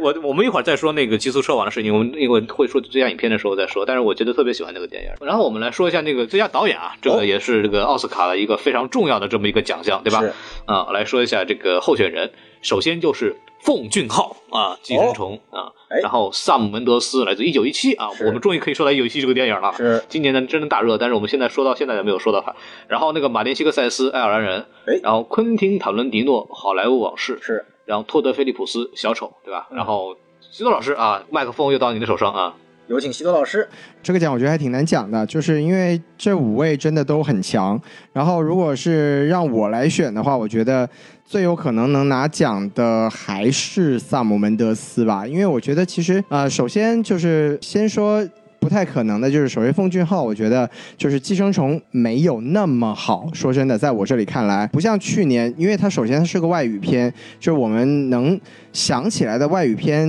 拿最佳导演的其实屈指可数啊。就比如说去年的《罗马》，然后再往前的《卧虎藏龙》，但这些都是属于就是我觉得是碾压级别的导演技法，才能在外语片的范畴拿到最佳导演的这个认可。 哎，这个是奉俊昊。然后马丁呢，这个爱尔兰人说真的也不是他的最好的电影序列作品，然后再加上网飞出品这个出身不正啊，哎，你就这个电影影，这个电影 呼噜对出品这个电影要出身拿就正奖，还是。啊哎、对，还是挺难的。然后托德·菲利普斯，说真的，我觉得，呃，这部电影怎么说呢？就是他确实没有很展现出他的导演技法，他确实还是把把所有的这个高光时刻都放在了演员的身上。那昆汀呢，他。总体来说不是特别受这个学院的待见吧，他在剧本方向上，呃，是受到过这个奥斯卡的认可，但是从导演的方向上来说，其实我觉得昆汀是一个就导演水平一直被低估的一个对玩票导演吧。但是就终于说回这个萨姆门德斯的《一九一七》，就《一九一七》，它首先我们刚才提到过，就是它是一个伪一镜到底，这个东西本来就很肉眼可见的，就是让人会觉得它很厉害。但就是嗯是不应该是摄影的功劳吗？啊，当然这个是跟摄影师不这无个关系，但是对对对，对，啊这导演是一个综合的一个调度的，都是有他的一个、啊一个一个身影在嘛，这个 So 不得不 the snake 说。对，然后就是啊、我觉得《一九一七》这部电影它呃拔高来说，它厉害的地方在哪？就因为萨姆门德斯其实之前是拿过这个最佳影片的，他以前的他拍过这个《美国丽人》嘛，哦，就他以前他其实是拍这种就是戏剧性比较强的一个导演，那么他这次《一九一七》其实是一个场面性很强的一，然后特效性很强的一个一个电影。就是说它，我从我们拔高来讲的话，一九一七它其实是有一个呃，我觉得是一个电影这个媒介拓展电影这个媒介的一个边境的一个尝试，就是说我们如何用这个电影真实的让你感受到战争的环境是什么样子的。是就是战争，其实嗯，我觉得这部电影它的沉浸感很好的一个地方，就是你真正的进入一个战场，就是一个你没有办法喘息，没有办法让你有休息的可能性。你每一转头，每一眨眼，都会有一个不可预料的一个事情发生的一个地方。是的，这个我觉得是《一九一七》这部电影，它可以让你给一个给所有的人，给不管是呃学电影的也好，爱电影的也好，或者是只是平时随便看一下电影的也好，都可以理解到说电影这个东西它的魅力，或者说它真正能成为一门艺术，它的原因是什么。得所以我说，从这个角度上来说，我觉得萨姆门德斯的赢面是比较大的。当然，就是还有一个可能性，就是我个人也觉得《一九一七》是很可能会拿最佳影片的。那在这样的情况下，我们还是经常有一个最佳导演和最佳影片会分开给奖项的这么一个可能性的存在。啊，所以应该选一下老二是所谁。嗯以，如果说如果说让我呃非要在这个呃最佳导演里面，除了萨姆门德斯之外选另外一个人的那话，您说说，我觉得可能得奖的就有可能是奉俊昊了。哦，这就是我的猜测序列吧， 就是我觉得可能拿奖的是萨姆门德斯，但如果他是为了给他最佳影片而没有给他最佳导演的话，我觉得有可能最佳导演会给到这个奉俊昊，嗯因为这个《寄生虫》今年在这个北美的镜头实在是非常的生猛。没错对没错。哎，那我就是接着修交给王老师师，啊。其实我个人也是挺喜欢这个寄生虫的，哎，因为有句名言嘛，“寄生虫何生亮”嘛。哎，没有这是吧个名言啊，哎这个周易说这话的时候啊，不的啊， 对诸葛虫啊，啊，不是周周冲啊，嗯就是那个，呃就是这个电影，其实我觉得它的风格性还是挺强的。因为没错说说实话，我觉得，呃，我个人理解哈，哎是，导演还是导演奖嘛，毕竟是说有导演的这个色彩嘛，没对吧错，那其实我觉得，首先《寄生虫》它确实是把这个韩国社会吧，哎展现的还是真是挺不错的。哎是吗？比如说，它就就好几层啊，是不是？对然后是富人和半地下穷人室是吧哎，哎没错。然后还有它的一些风景啊什么的，然后还有一些就是它的镜头的语言，其实我也挺喜欢哎，的。厉害就了因为，它会照着照，然后它会动一下，因为它比如说它那个注意力会从人到手上拿的东西，它那个移动再移回去，它这种很有呼吸感。这镜头的呼吸感，我的天，哇，这个哎这个词汇太牛逼了，就是我操好我高我是端啊觉 得是。我这都是胡说，跟宋老师学的啊。好，哎那继续 是说不是胡 说啊？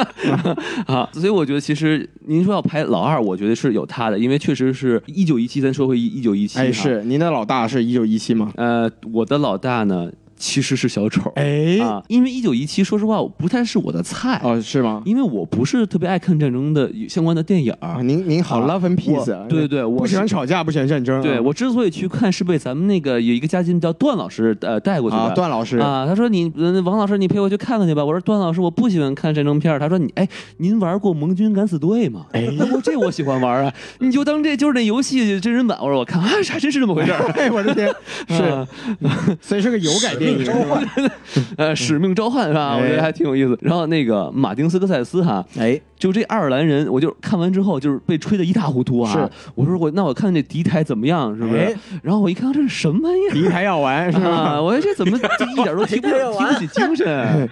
对啊，这个，然后结果结果一看别人的影评说，哦，这他妈还是反高潮是吧？厉害了我都没高潮，你给我反高潮，你说 我这三个半小时，你把我折磨的太难受了，是不是？高不起来了已经啊王对老呀，师三个半小时啊没有高潮，对呀，他他反高潮嘛，我想自我高潮都高潮不起来，是不是？您看错片子了啊！嗯够持久对的对。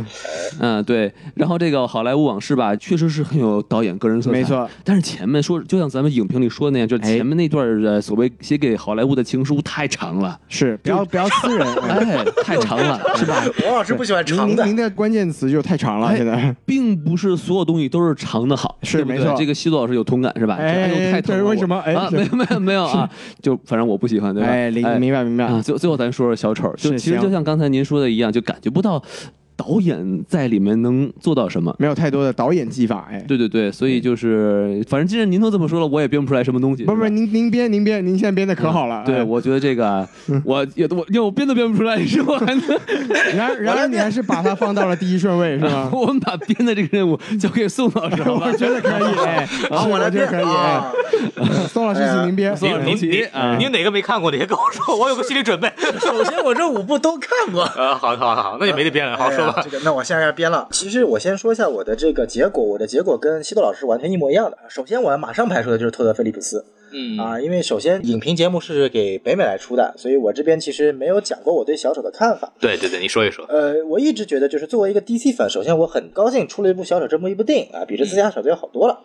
但是呢，我对小丑一直有点非常非常不满的元素，就在于、嗯这部电影就像我说的，如果它没有所谓的小丑这个 IP，嗯啊，如果没有华金菲尼克斯的演出，这部哎电影可以说是完全不行的。那其实就可以从侧面体现出来，托德·菲利普斯对于这部电影的调度是不到位的。为什么？其实你可以看到影片的前半段，它整个故事的流程非常非常商业片，就是片段化的。我有一个好事情了，OK，马上变成遇到了一个坏事情了，遇到了坏事情了，哎，马上又变成一个好事情了，就是完全就是它是一段一段接一段的。OK，啊，失去工作啦，呃，OK，遇到了一个自己心爱的女人啦，OK，然后结果工作又搞砸了，OK，接下来升华了，然后变成小丑了，OK，接下来跟女友打炮了，成为女友了，OK，接下来又是有出现问题了，然后接下来一落千丈。就等于说，影片的前半段完全是一个非常程式化、套路化的商业片的标准是来拍的，它没有体现出来一个所谓的一个导演的调度的一个价值。再深挖一点，我并不觉得他那段在厕所的读物有任何艺术功底，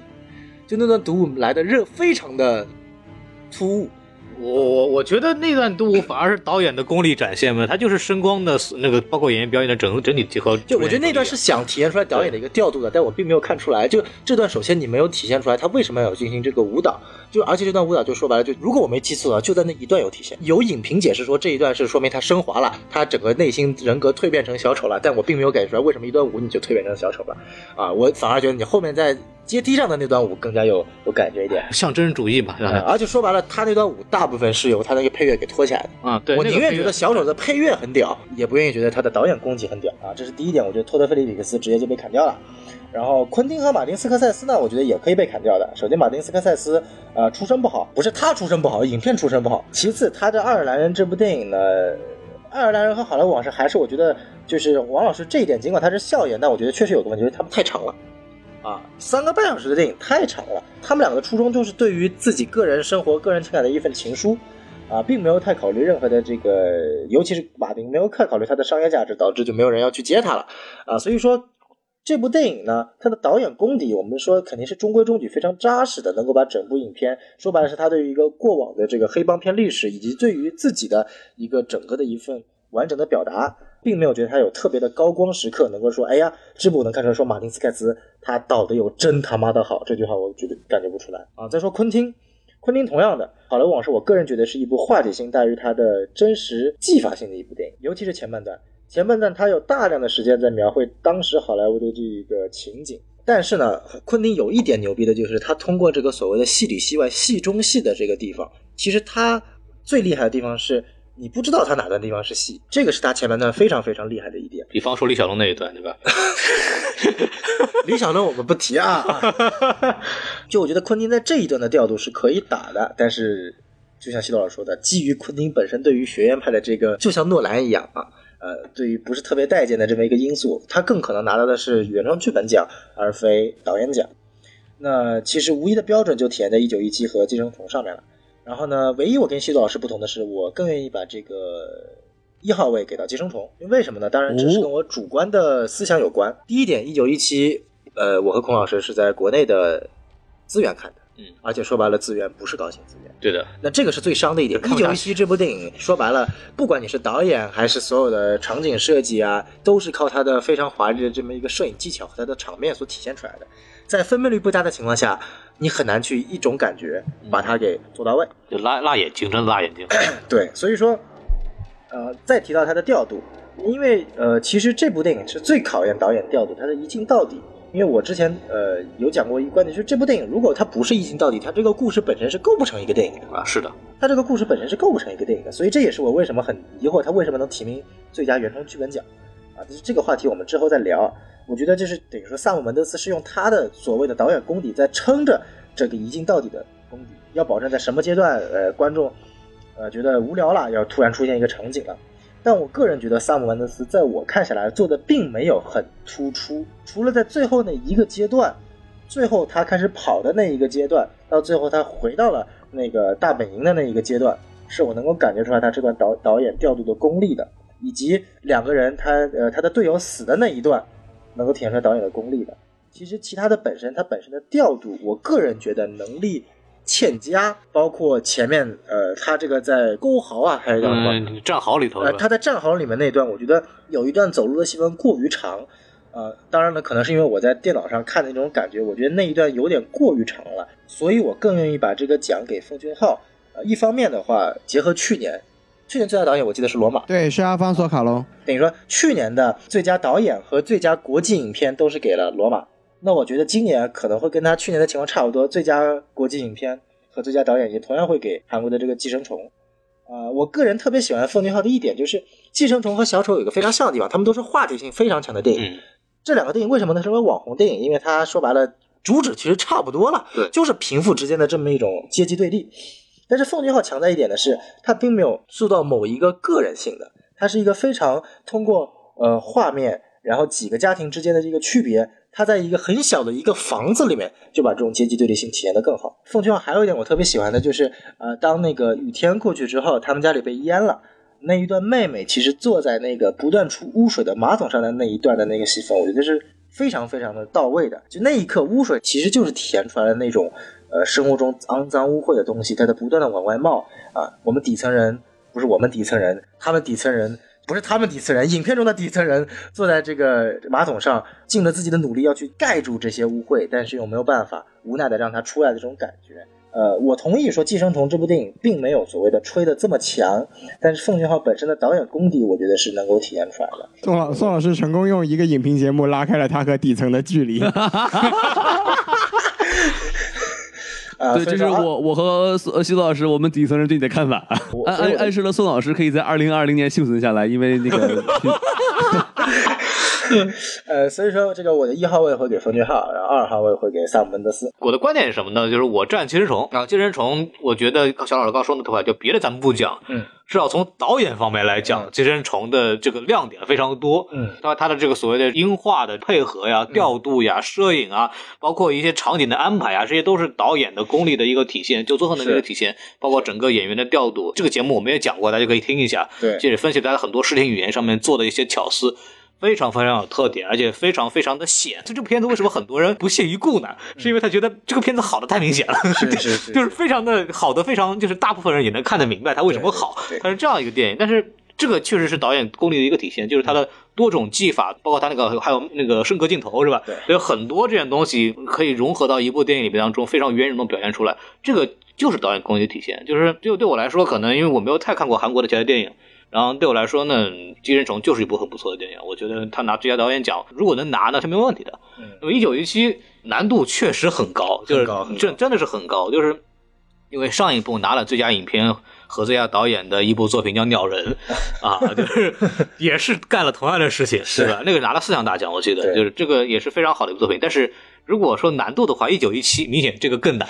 空间更大，嗯场景更多，明暗对比更加强烈。并且这个需要考虑事情更多，它是战争戏嘛，就有各种各样的突发事件，毕竟他的摄影嗯是罗杰·狄金斯，这这真的是屌！就是这部片子能拍出来，难度奇高无比。对哎，这这个地方其实我想插一句啊，因为我看刚才我我已经说了，就是我看一九一七的时候，我是和那个段老师一块儿看的嘛。然后段老师其实就是是一个导演嘛，对吧？然后呢，他看这部电影的时候，就是看到一个地方，他觉得嗯，你看这儿应该应该断了一下，然后看到这儿，哎，你看这里应该断了一下，然后他就一直在分析这电影是怎么拍下来的，像像其长实镜这头电一样，特影说别特实别在好话，玩。它也不叫一镜到底，也不能算伪一镜到底，充其量它是伪二镜到底。影片自己在那段就是那个演员就是被枪打中昏过去那段，他自己已经进行了所谓的明眼看过去的切割了他。就是黑了嘛，对啊，就是黑的嘛，就那个地方观众也知道，就是这个地方我一定会切割了。所以说到底，不管你伪还是真，它这电影也就算是二镜到底。我觉得这个一镜不一镜，因为所有的一镜到底基本上都是靠黑或者靠指导专场来完成的嘛。哎对对对这个这个没有什么好讲的，就是我觉得反而那个地方是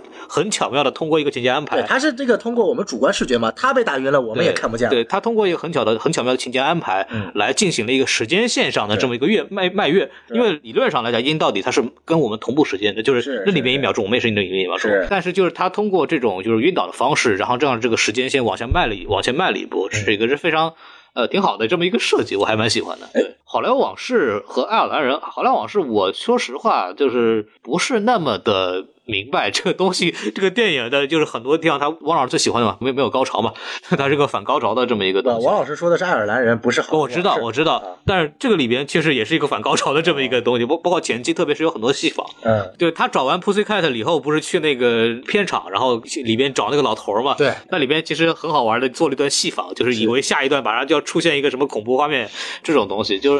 有很多埋的小心思，对包括他做那个老式的这种所谓的牛仔片的这种段落，就是这方面玩的非常非常好了。但是我觉得整体来说，就感觉不是很爽。啊就我觉得。得它这部影片是有个它本身这个电影呢，它就有个所谓的反高潮的设定，因为整个电影大家都是在熟知这个所谓的这个马格勒罗比演的这个角色呢，他在影片的最后会死掉，就是说白了就是这个曼森杀人事件嘛。对所以影片前面大量的时间给到了马格勒罗比介绍他的这个个人生活，包括有他大量的描写，说白了其实就是为了让观众在他死的最后那一刻能够感到惋惜。结果昆汀给你来玩了一个反高潮，他最后老子就是没死，我走错地方了，等于说他是用这种方式给观众一种沉浸在一个。不一样的一个感官里。这种做法呢，肯定是昆汀他所谓的一个自己的一种导演技法，就是这种反传统的一种做法。但他具体说做的到底好不好呢？我觉得这个是见仁见智的。所以说，他是一个等于说是呃太过于跳跃的导演，导致于他没有办法进入奥斯卡这个评委会的这么一个范畴里面。我个人是这么觉得的。对，然后那个爱尔兰人的话，其实中规中矩嘛，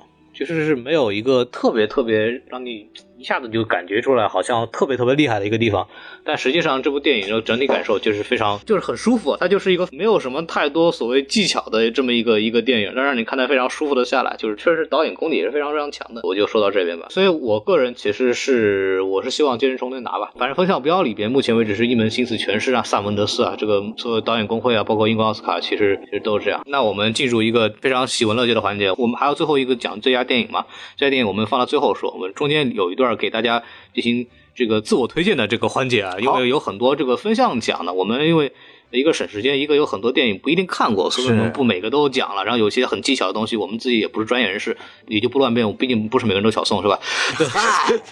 对对，所以我们就是接下来这段时间，秉着就大家有什么想特别想说的哪个奖的一个，或者每个电影也好，或者嗯专门哪个奖也好都可以。那我们还是请西多老师先来吧。嗯，谢老师来交给你。我就说一下最佳动画长片的那个呃克劳斯《圣诞节的秘密》吧，因为对对对其实我我本来作为一个皮克斯粉，今年应该说是原创动画的小年，就是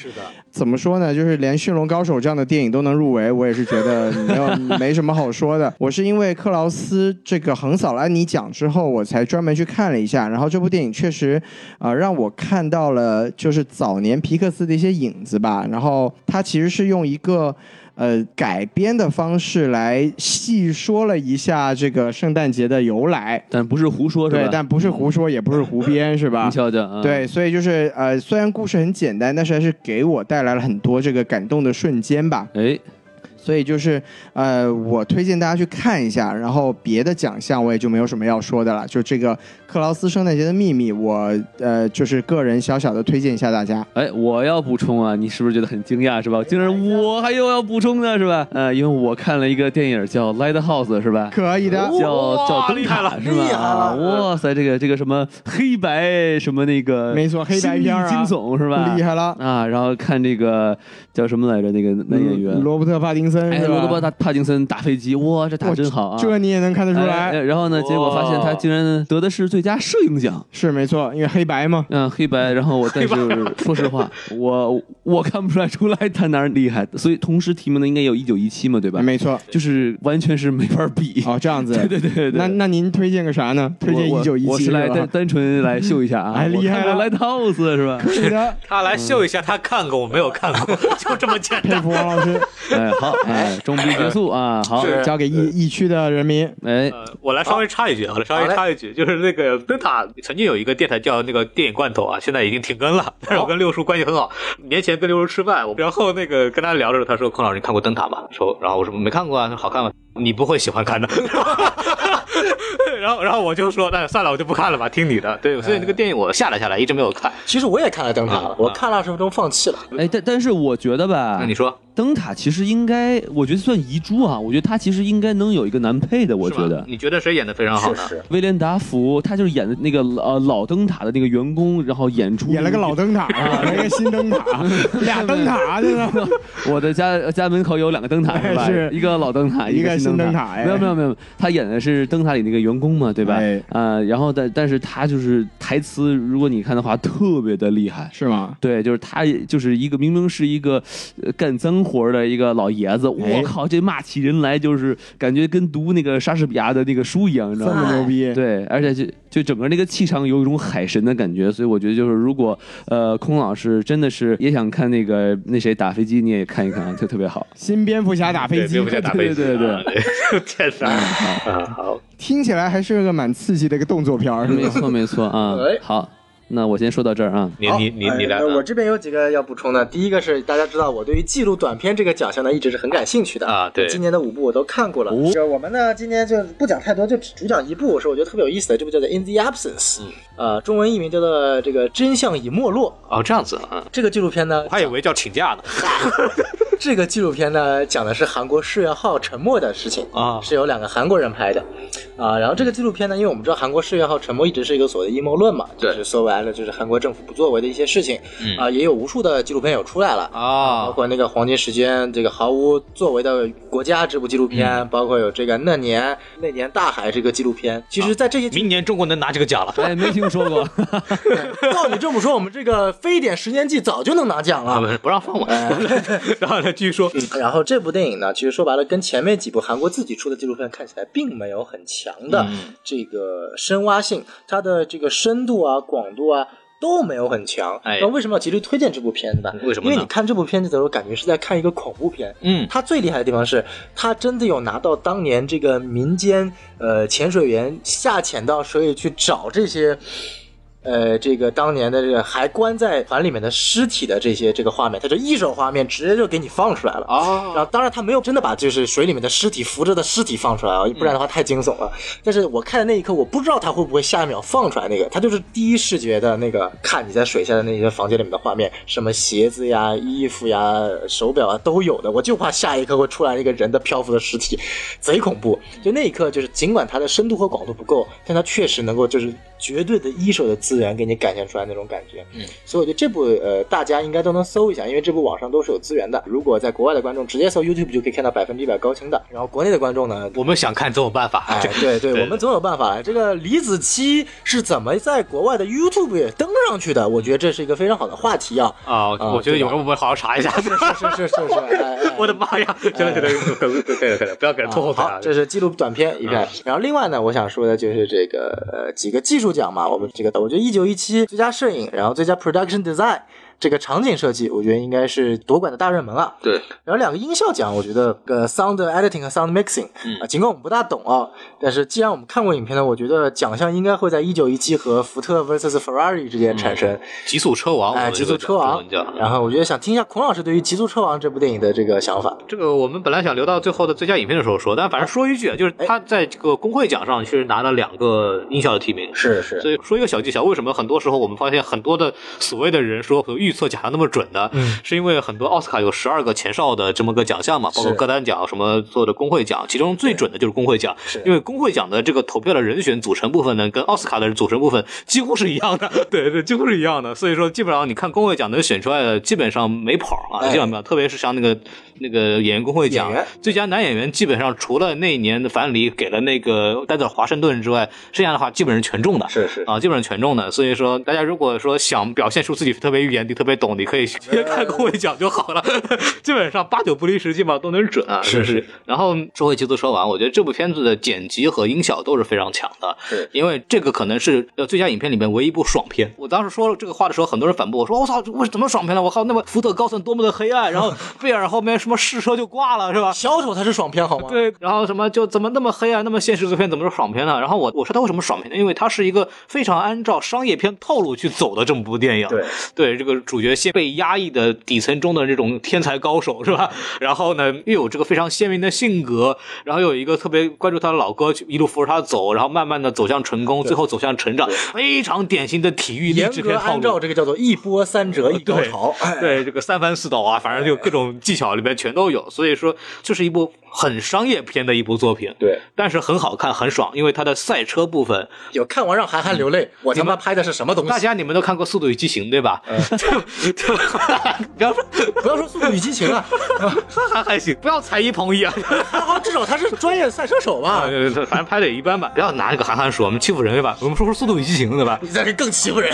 《速度与激情》多牛逼，车真车对吧？哎然后真摔啊，这个车真砸对 吧？然后坦克都放出来了，多牛逼！哎但是你说《速度与激情》的这两年的这个赛车部分，其实拍的越来越没什么特色了。是对，但是这部电影，如果你想看纯赛车、真实的赛车比赛的这种东西的话，这部电影是不会让你失望的。这个福特对法拉利就是《极速车王》这部电影是非常真实，然后包括镜头的切换、车内车外的切换、声音的这种处理，非常非常的好。强烈推荐大家，如果是奥斯卡所有这几部电影里边，如果你只看一部电影的话，我觉得这部电影是很值得一看的。啊对啊对 对，真的好当然了，我知道大家已经看的唯一那一部是小丑，对除了小丑之外，请看《极速车王我》。觉得被很多人忽视，但这部电影很好看。哎嗯，是是是是这样，就它的艺术性可能没有那么强，但是很好看。你还有什么要补充的然吗？后我提一嘴配乐啊，你说。啊，配乐的人因为今年夺奖大热门，应该会在也是在一九一七和这个小丑之间产生。啊，对，小丑配乐是真牛逼的。我个人觉得一九一七，我反而因为可能还是因为在电脑上看的，我没有对于配乐有很大的冲突力，但我反而觉得他最后那首《Where Fair Stranger》应该提名最佳歌曲。啊，那首歌真的是超好的，因为那首歌是一个很老很老的歌，它被改编了无数的版本。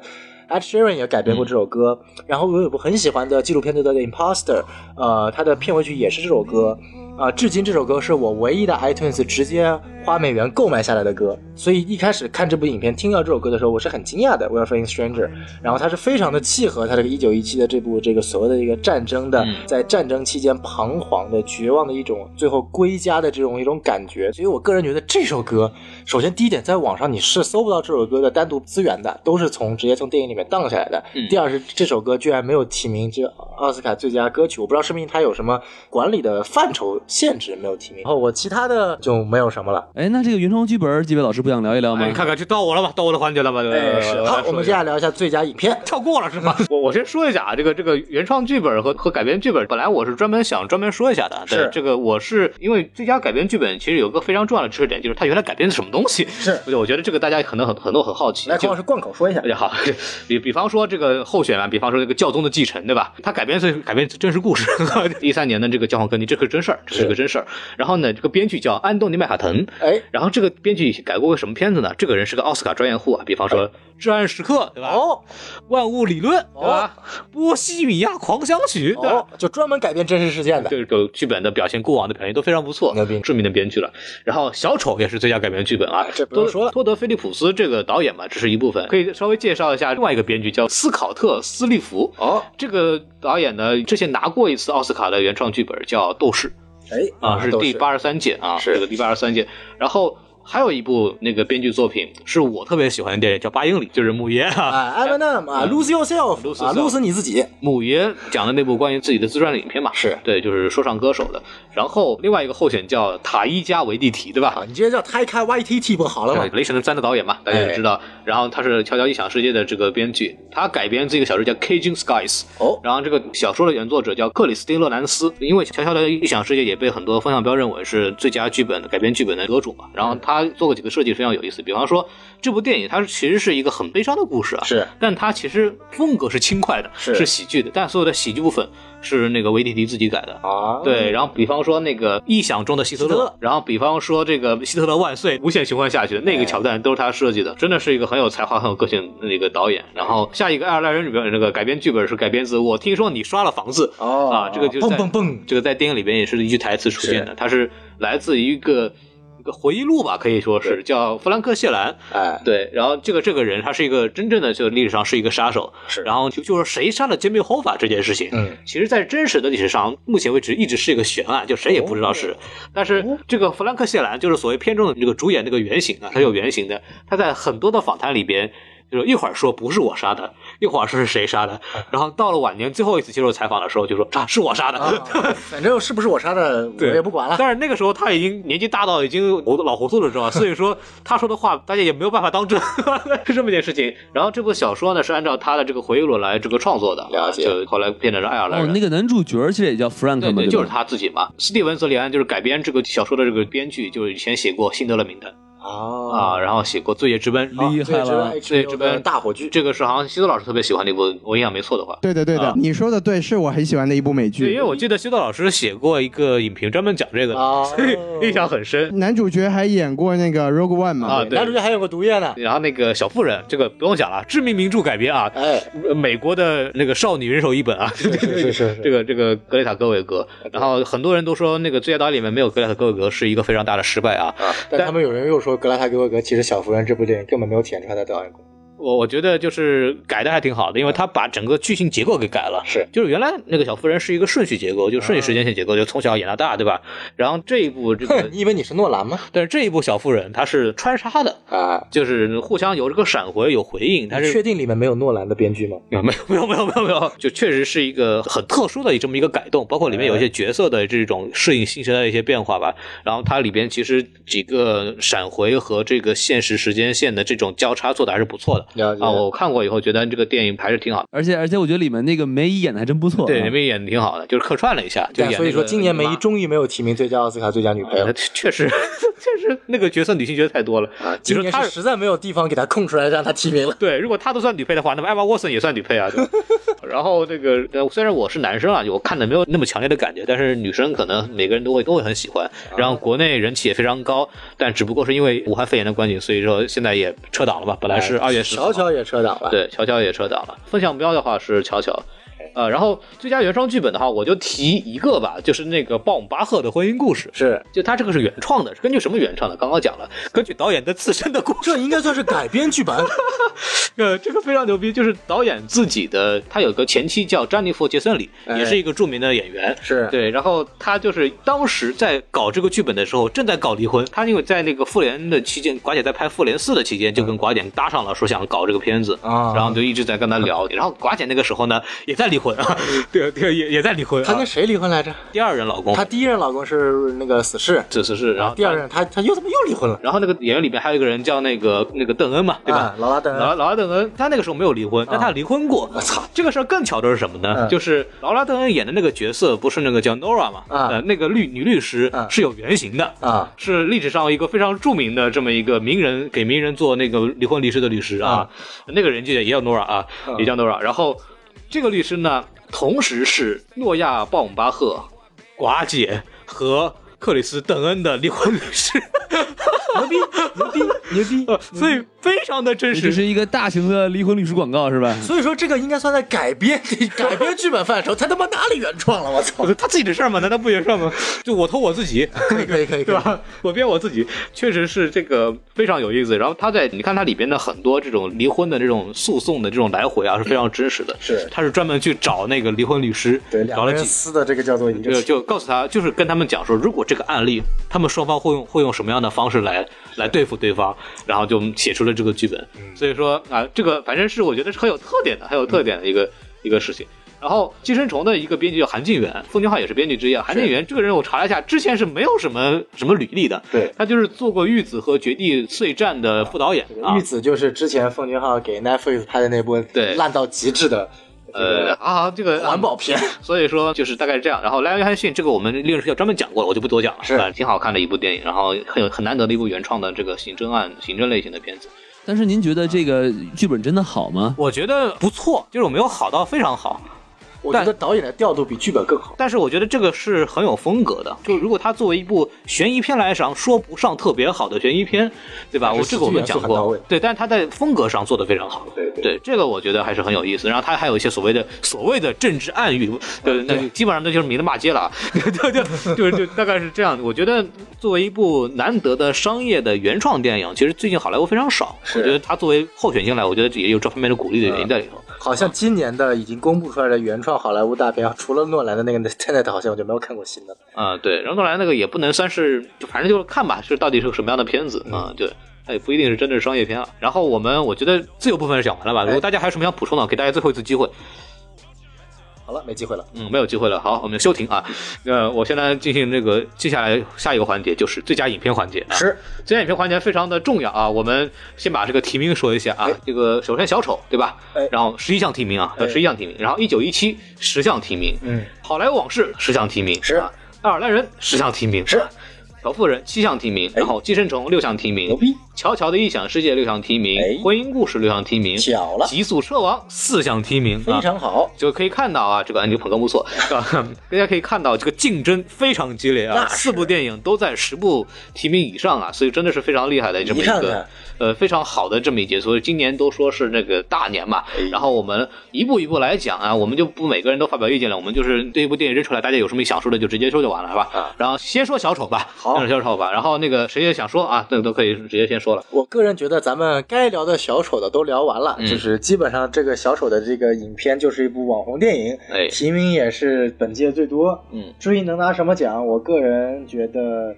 呃，除了我们之前讲到的那几个，我个人觉得他拿最佳影片的几率不大。这个电影的调调就不符合最佳影片的调调。但呃是价值观太模糊了，哎啊就说实话，对啊，然后还有谁想说呢？我是觉得《小丑》这个电影应该是和这个美国的一些主流的价值观是违背的嘛，所以我觉得其实对如果给他这个最佳电影的话，感觉影响是不太好的。我觉得， 就就从美国这种罪恶的资本主义国家来说的话啊，是不符合学院的尿性了。对对对，然后其实关于小丑，就是大家回去找我们的节目听就好了。没错没错啊，非常快乐的一个影评，对吧？没啊错，啊，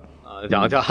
对对，就是就讲过的，我们就不要不要太多讲了，对吧？但实际上提名确实是很厉害，然后从这个叫什么五月份一直红到现在啊，这是很有意思的电影。然后我相信大家也都看过了，我们也不用太讲。反正我觉得个人我们的综合起来的态度就是，我觉得他拿最佳影片呢够呛哎，啊，对，够呛。但是最佳男主应该没什么问题。然后我们来说下一部一九一七啊，这个应该是大热门了吧？就是很多的风向标都把它当做最佳影片的这个这个得主了。然后有谁想说一下的吗？我觉得这部影嗯片几个、我肯定是最佳影片的夺冠热门嘛。嗯，就首先它噱头到位的，对其实它价值观就说白了，就本质也就是反战嘛。对，啊，然后这关键是这个故事呢，它也是算是有来源的。嗯他他妈是导演的，反正祖祖祖祖祖辈，啊好像是他的祖父亲手在老师的时候亲口给他讲的这个，对，当年他的一个故事。然后这个呢，就还自带一种这种家族承传，把这个故事源远流传的意义，更加符合这个这个美国老年白左的这种心理感觉。我记得当时讲是跟他讲的时候，他说说，哎，你不是喜欢文学吗？哎你当时来写一个小说专门讲这个事情吧。是然后对萨姆德斯后来就没有走上文学道路嘛，他后来成为导演就把他拍了出来啊，是是是是是这样子一个事情。对，所以我觉得这个就是这部电影的当时它的技术啊、它的技法呀、它的想表达的内容啊，我觉得我们之前都已经聊过了。那当然了，我个人觉得它肯定就是大热门之一。嗯，因为这部片子，你说从风向标来说，就比方说小丑虽然提名多，嗯但是他拿实际上拿的奖并不多，对对吧？但是这部电影基本上只要提名的都能拿 奖，比方金球奖最佳剧情片啊，导演工会奖最佳导演啊，哎然后摄影师工会奖最佳摄影啊，哎，制制片人奖最佳电影制片人啊就最佳电影，因为最佳电影是颁给制片人的嘛，是对吧？然后音效剪辑奖和那个评论专家选择奖也是基本上能拿的工会奖都拿了，就所以说从这个客观上来讲的话，他基本上呢很稳的这个这一个成绩了。但如果他如果他没有拿，基本上都算是爆冷。是对。然后我觉得另外两位老师有什么想说的呢？比较有意思的是，呃，一九一七可以说是在金球奖之后才冒出来的，因为金球奖他拿到最佳影片的时候，很多人甚至都觉得是个冷门，但是从金球奖现到现在，它已经成为就是最热的这个热门了。然后他上的比较晚哎呃对，因为刚才说的差不多了，就我再加一点，就是因为大家都知道好莱坞其实是在犹太人控制下一个极左的一个环境， 哦，然后在这个呃川普在位的情况下，你看在今年年初的时候，川普这个做出了非常耸人听闻的搞搞坏了这个美伊关系，是不是？然后就导致这个战争的宣言就喧嚣直上。那么有这么一部反战的电影，在现在这个时这这个语境下，呃，就又给它加了一层胜算吧。所以我觉得今年基本上虽然就大家都很强，但是一九一七的赢面还是最大的，这个毋庸置疑徐。老师这个角度非常好，对，然后其实我想补充点儿，就是因为我觉得这部电影嘛，嗯然后呢，它的制作其实我觉得很有趣，因为它埋了四个彩蛋，对吧？分别是这个《王牌特工》的两个演员和《大侦探福尔摩斯》的两个演员，对吧？哎，这这你也可以觉得是彩蛋 吗？对对对他其实就把英国演员都挖了出来。嗨，英国就这么点儿演员对是吧，？都是哈利波特的演员，嗯，没有没有，一个哈利波特都没有吧？是嗯，反正我觉得首先就是说你。如果是这两个剧和呃，应该说一个是剧，一个是电影，你没要错都看过的话，哎你会很惊喜特别穿越啊，啊！对，尤其是这脸书，其实不好认啊，有点是有点胖，对吧？哎，找了四个英国大牌过来演，然后它这个其实呃确实跟其他电影不太一样，没错对吧？因为它的这个整个这个故事，呃，你怎么说呢？不是特别强，特别精彩的那种故事性不是特别哎，强，故事性不是特别强，哎但是它整体观感就是与其他的这些妖妖艳贱货都太不一样了。是沉浸式体验，没错哎，没错，就比孔在孔老师在香港看小丑都都沉浸式哎，我了的天，哎，啊，所以我觉得，嗯、就特别的好、啊。好，，可以。嗯，先我就先说这些吧，嗯，总的来说就是可以，哎，哎，可以，好好，我们往下走啊。好莱坞往事啊，如果他拿了奖，奥斯卡从此之后在中国观众的心中完全没有威信 了。呃，开玩笑啊，好莱坞往事，我觉得呃能拿奖的几率不是特别大，我觉得他最大的优势可能就是他叫好莱坞的，对，就又是写给好莱坞自己的一封这个情书，就跟那个拉拉烂的一个道理。他非常的扣题是吧？嗯， 没错，这就是非常扣题。然后呢，真正在有所谓的奖项里边，可能最佳编剧有有机会吧，我觉他得他只有最佳编剧是有有机会。会，或者是男配男配或者男配，其他的其实也没有什么太多好说的。这部片子反正褒贬不一，有人很喜欢，像我就觉得一般般。我还是挺喜欢的，毕竟我是这个昆汀老粉。还有一次，另外一个希望呢，就是很多人希望昆汀能拿一回最佳影片的奖，也没什么可说的。然后那个下一个爱尔兰人是吧？爱尔兰人因为网飞的原因，因为爸爸的原因是吧？ 这个事情我觉得不是特别的可能。来来，王老师发表一下观点。嗯，王老师，我觉得 Netflix 的电影虽然不错，但都是垃圾啊！不是，啊哎好好什么好鬼说，好好说，好好说。就是爱尔兰人，我觉得这个电影，我觉得这三个半小时看完之后呢，我还是觉得就是前二分之一，哎就是罗伯特·德尼罗这个这个这个发家史还是比较精彩的。啊，你喜欢前面儿，对对对，但是他到后面，他一一旦进入这种反高潮的话，我觉得对于我这种就是看黑帮片不是很多的人，就反了，对就反了。哎，另外，我想补充一点是啥呢？就是我是我在网上看过一个那个影评影评节目嘛，是他说这个呃电影里面有一个泪点，就是罗伯特·德尼罗年轻的时候在打人的时候，哎你看他拿那个腿踢别人的岁数太大，都踢都踢不动了，踢不动了感觉是吧是是一个泪点，感觉是电影 了，非常难过，啊。哎老爷子真不容易，这么大岁数还要踢别人，还要演打戏是。啊。然后那不知道我不知道西老师怎么看？我觉得爱尔兰人这次就是我刚才其实也讲过了，就呃，真的不是马丁的这个最好的作品，但是嗯马丁传这个局可以说是非常的亮眼吧，就因哎为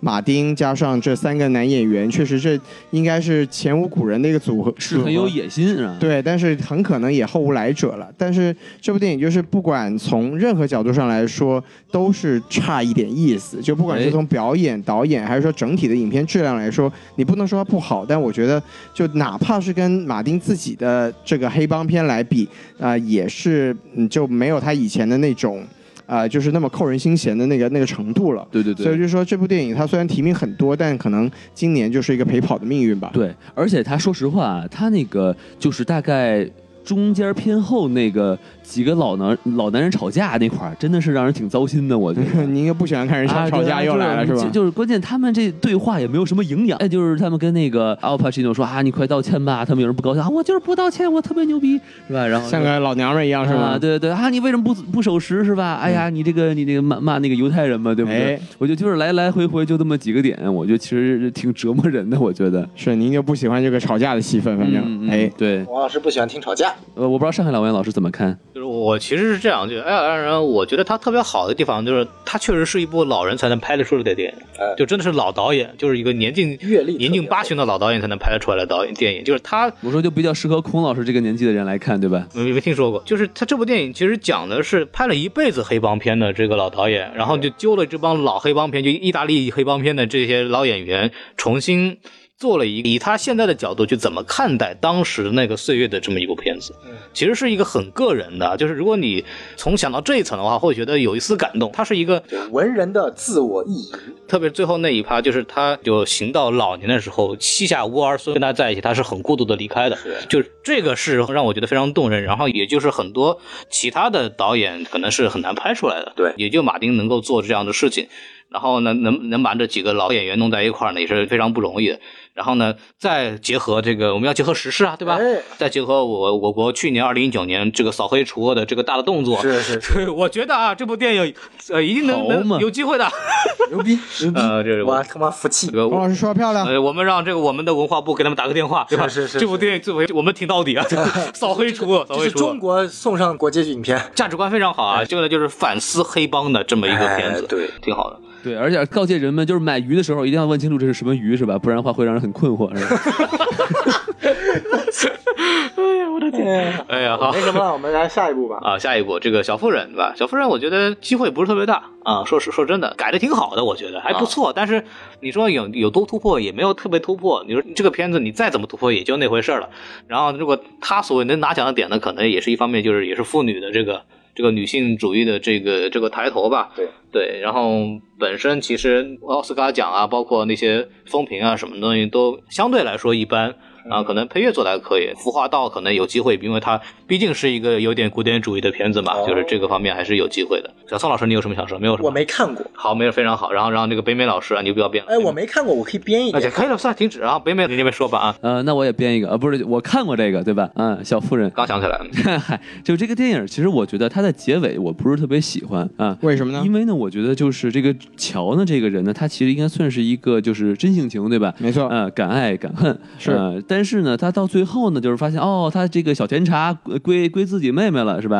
然跟后别人跑哎了，跟别人跑了，然后说说哎，突然就来一备胎是吧？还哎特别好。来特别快，啊，嗯你你那我就跟备胎好了，我就觉得这个这个一下就感觉好像有点没意思了，我觉得对，王老师既不喜欢吵架，又不喜欢备胎，哎我哎没有听没有这剧没有情怎么像我《只小是时代》呢？啊，你说的非常有道理， 就有很多国内网友戏称为美版《小时代》嘛。哎我觉得这个故事这明显就是《小时代》 呃嘛。，那我操那比《小时代》好多了，还是好多了，好 多了。呃，实话实说讲啊，对吧？就是你失失去了一个纨绔子弟是吧？然后这给你给你来一个就是高配版的这个可以的艺术家是吧？哎我就我就我就觉得这个结局特别拧巴，我觉得就就跟他之前的这个这个人生阅历来说，对就吧跟所谓女权好像有一点点不搭，是吧？对对对，而且你看他那个，在他写最终稿的时候，别人就说你你你给我写一个圆满结局，他要结婚生子，呃那个人就就我就不还是写哎哎，最后结果还是妥协了，这还是写了，哎，嗯对对对，，我就觉得这你你说你这要是女权的话，你就不写啊，对不对啊？对不对？我就把我这版权呃呃卖给抖音是 吧？然后我我的就天挣挣厉害钱了哎，你看特别 好。神仙操作，哎， 是。王老师现在这个商业能力很强啊，我操，这个比什么 Netflix、呼噜还牛逼呢！我觉得靠谱。王老师你也想脱发是 吗？我们这已经有一个徐峥了啊！啊，什什么徐峥是吧？谁说的？我怎么这家伙呢你？哎，你干什么了啊？突袭虚争，哎， 嗯，好，说说说回来，说回来。啊，我们来听听徐老师怎么看。其实我觉得几位老师您说的很完整了，就是我们说最佳影片就是正正确嘛，对吧？总要有一些正正确的原因。那这部电影的正正确无疑就是女权了，哎，但是由于它这个作品本身还是有时代的局限性嘛，是所以说它既改，就像王孔老师说，它有改变好的方向，但也像王老师说的，它嗯有些地方总是有一些局限性在的。所以我觉得，呃，它确实在这个年代戏技或者表演上，他他已经做到他可以做到不错的地方。但是你说他要是在今年这样的情况下来竞逐最佳影片的话，那显然是没有什么竞争力的。是的，对是的，嗯，好，我们下一步《寄生虫》啊，《寄生虫》这我自己觉得这个最佳影片里边外语片的几率非常非常低，就算它是很棒的情况下，因为我印象当中上一部非英语对白拿到最佳影片的电影叫《艺术家》，艺术家不算，因为他没有对白，对不能说他不是英语的。就在就就这个问题，它虽然不是英语的，但它也不是任何语言的， 本身是部法国电影，所以它拿了这个最佳影片。所以说，基于这个原因呢，它拿最佳电影的几率非常非常低啊。是是，但是确实毋庸置疑，《寄生虫》是今年不应该说二零一九年整个电影界一部非常非常值得讨论的电影。是，可能排到前三，我觉得应该问题不大的。就从讨论度来讲，可能跟小丑就一时无二了。对对，是这样一部电影啊。我我我觉得拿的几率不高，但是我很希望看到他拿，因为也是亚洲电影的一个代表嘛。是对，然后不知道几位老师有什么其他的想补充的内容？那孔老师，你说到这个寄生虫啊，我个人觉得，因为是我看过寄生虫啊，啊对这个我不是瞎编啊，嗯，嗨，因为我那个前几天看新闻，那个寄生虫还马上要出一版完全黑白版的这个寄生虫，寄生虫还是黑白版就就为了造势嘛，这奉俊昊现在得奖得疯，想得为疯为了。了致敬 Lighthouse 啊， 可以的。难道还有一部黑白电影 奖吗？一定要凑着热闹。我想到了去年奥斯卡准备立的最受欢迎电影奖 Popular Film，笑死我了。为什么今年没有复联四？哎，复联四不是得了提名，我们居然没有聊过复联四。复联四不是复联四在最佳视效里面吗？ 所以我们就没有提。但是复联四不是说了吗？我们那个那报了所有的人都报了最佳男配吗？对对对对，哎，等一下，我们今年那个最佳男主还有一株啊，小罗伯特·唐尼啊。 对对，好好，我不要不要再 不要再不要再编鞭尸了，不要再别是了，差不多得了啊。哎，今年的这个奥斯卡还是非常给力的嗯啊！我我觉得如果真是小罗伯特·唐尼拿奖的话，他还会有那配乐的，我觉得啊，就是然后那个其他评委打了个响指，小罗唐尼消失了。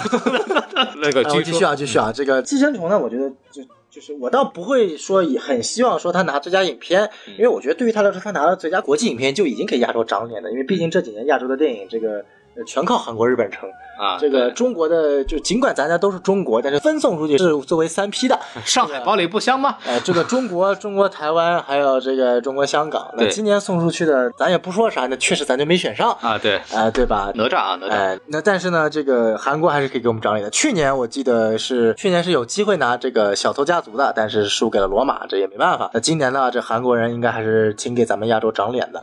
所以我觉得，但拿最佳影片呢，我觉得是意义不大，我估计也是完全没有希望。唯一希望就是他在最佳影片和导演上能够给点力，其他我觉得就没什么了。然后两位老师有什么想说的吗？我觉得《寄生虫》其实它的内核哈，哎我个人感觉跟小丑也很比较接近，是的，也是社会矛盾、没错贫富的差距，没对吧错？但是它的表现方式更加含蓄一点。是但是我觉得可能还是，我觉得他在艺术上来说确实是，嗯，很厉害。但是我觉得可能就是对于这个传播呀，对于这个价值观导向来说，我估计组委会估计也不是特别喜欢这类没什么电影希望啊啊。对对对，所以这是我大概我的看法。对啊，我不知道徐老师怎么看。王老师说的特别的好，对，就是《寄生虫》。首先，我刚才也说过了，我就我不觉得这是奉俊昊最好的作品。那首先这个是定调了，嗯然后我觉得这部电影它它之所以首先它能现在受到这个奥斯卡的青睐吧，一一方面是说它今年就是拿到了这个金棕榈嘛，是吧？它在这是个戛纳电影节拿金棕榈，所以刚才孔老师说它讨论度是年度前三，这个也很正常，哎毕，竟是三大三大电影节的得奖影片嘛。对的，然后另外就是，由于现在这个奥斯卡的这个组委会越越来越吸纳了这个吸吸纳了越来越多的这个外国人，啊就比如说像贾樟柯呀，像这种我们中国导演或者说一些演员啊，是都已经进入了这个奥斯卡的这个评审体系里面，嗯所以这种外语片受到青睐的几率也就高了。哎，那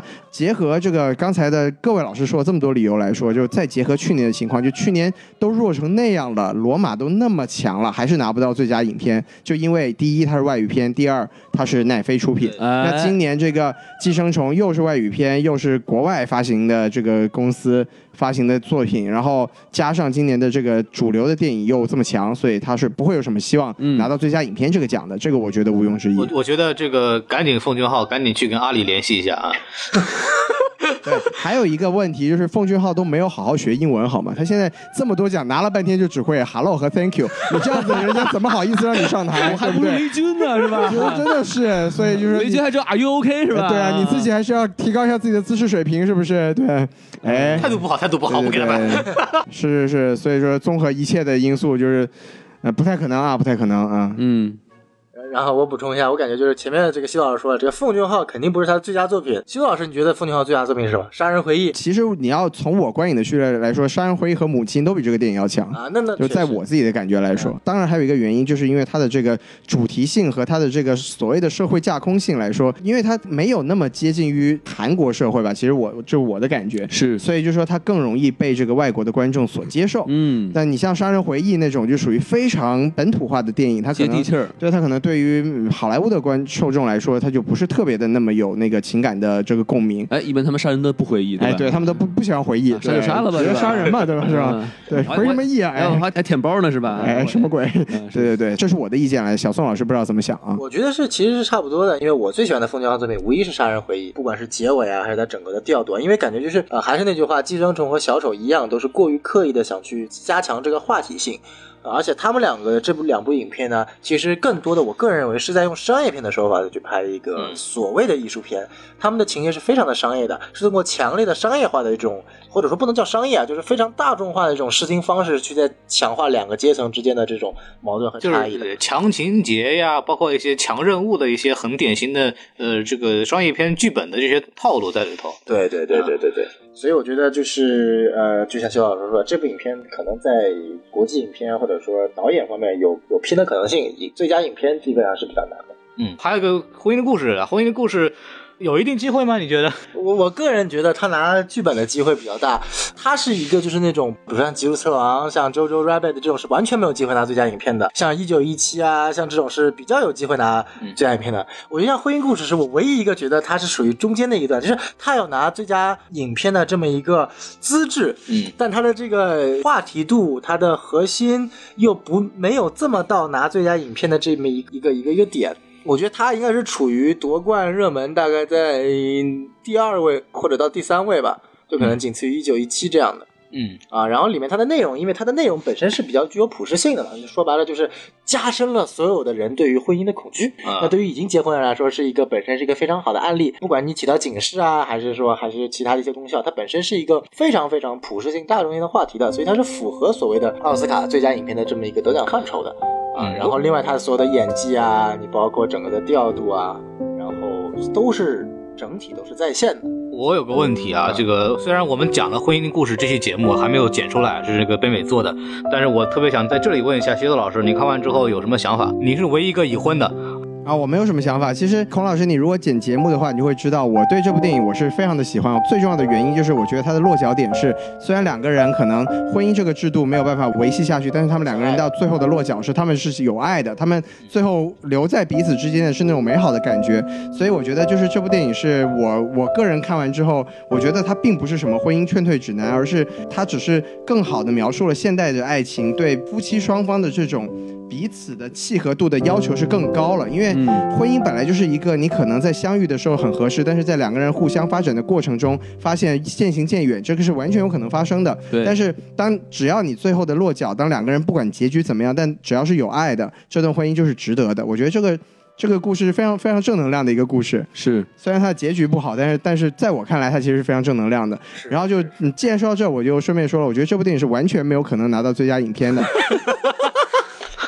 因为首先就是一个爱情故事，在最佳影片这个范畴切点太小了，这个是其一；其二就是这部电影是一个这个纽约的这个戏剧导演一直黑好莱坞的故事，所以就是好莱坞应该也不会接受最佳影片出现这么一个情况的。对对，他他应该可能应该拿到一个什么百老汇的一个吉祥奖，我觉得对吧这个是靠谱的，哎，对，王老师的这个观点特别的好，哎，嗯哎对，所以我表达结束了。嗯，其实那个徐老师跟我想的差不多啊是吗，因为我觉得就是这就是，呃，电影的内容呢，基本就是家长里短儿，没打错官司对吧？哎所以我觉得就跟其他电影什么一九一七哇战争史诗对吧？没这个就错差太多了。是的，我我更觉得就是《婚姻故事》这个电影更像是一个呃演员表现自己演技的一个平台嘛，因哎为不光是男女主角儿，就是你看咱这个有女配嘛，哎这个邓 Laura 恩 Dern，对吧？而且你看他那几个男配，比如像那个那个第一个老老老律师，哎，我觉得就演的特别好，是哎对吧？就虽然但是跟其他人比不了嘛，但就是说，这个里面的演技，你仔细去品，还真的是很精彩的，而且他的台词儿其实真的很不错。没错没错嗯，对。，呃，还有一个重要原因就是奈飞出品嘛，必然拿不到最佳影片。哎，对，这个我是也是非常支持的 啊。是是是哎所以就冲这一点啊，他根本拿不到啊，没错哎没错特别好，哎我特别开心啊，不是我特别哎，遗憾对啊对对，你这个呼噜的员工啊，嗯是好，嗯嗯，就是我我要稍微说一句啊，就是我我自己看完这部电影的一个感受，就是它在里边其实吵架那部分是非常有意思的，就吵架和律师那部分。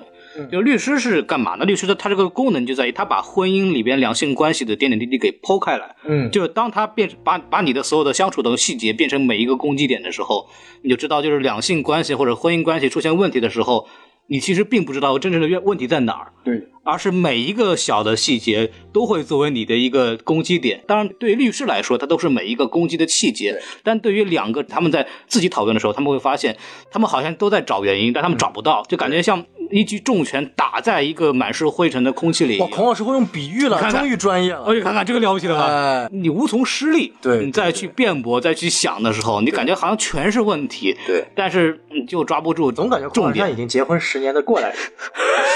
这个我说一下，因为举例，因为他吵架几个几个论点嘛。你看，你比如说第一点，这个女主说：“哎，我们之前有有考虑过这么一件事情，结果你对忘了。”男主说：“我他妈以为当时只是随便说一说的。”对这个就是男女观点的一个不同。然后比如说男主一个非常直男的言论啊，你不应该为我跟这个女的出轨而伤心。如果我是跟这个女的一起吃饭一起笑，说明我们相爱了，你才应该更伤心。出轨嘛，只是肉体的一次，我还是爱你的呀。这女主说 妈卖批，你他妈说什么？ What are you talking about？反正这个电影很动人，我觉哎得对嗯真的是可以去看一下，真的是真的是非常棒的电影，而且。它代表了一个，比方说，如果我们说这个小丑是一个就是商业上来讲最热的一个片子啊，对这样的婚姻故事可能是文艺片观众心中最好的话题奥斯卡的最佳电影，对对，这个确实是这样子的。那我们就往下走啊，嗯，乔乔的异想世界。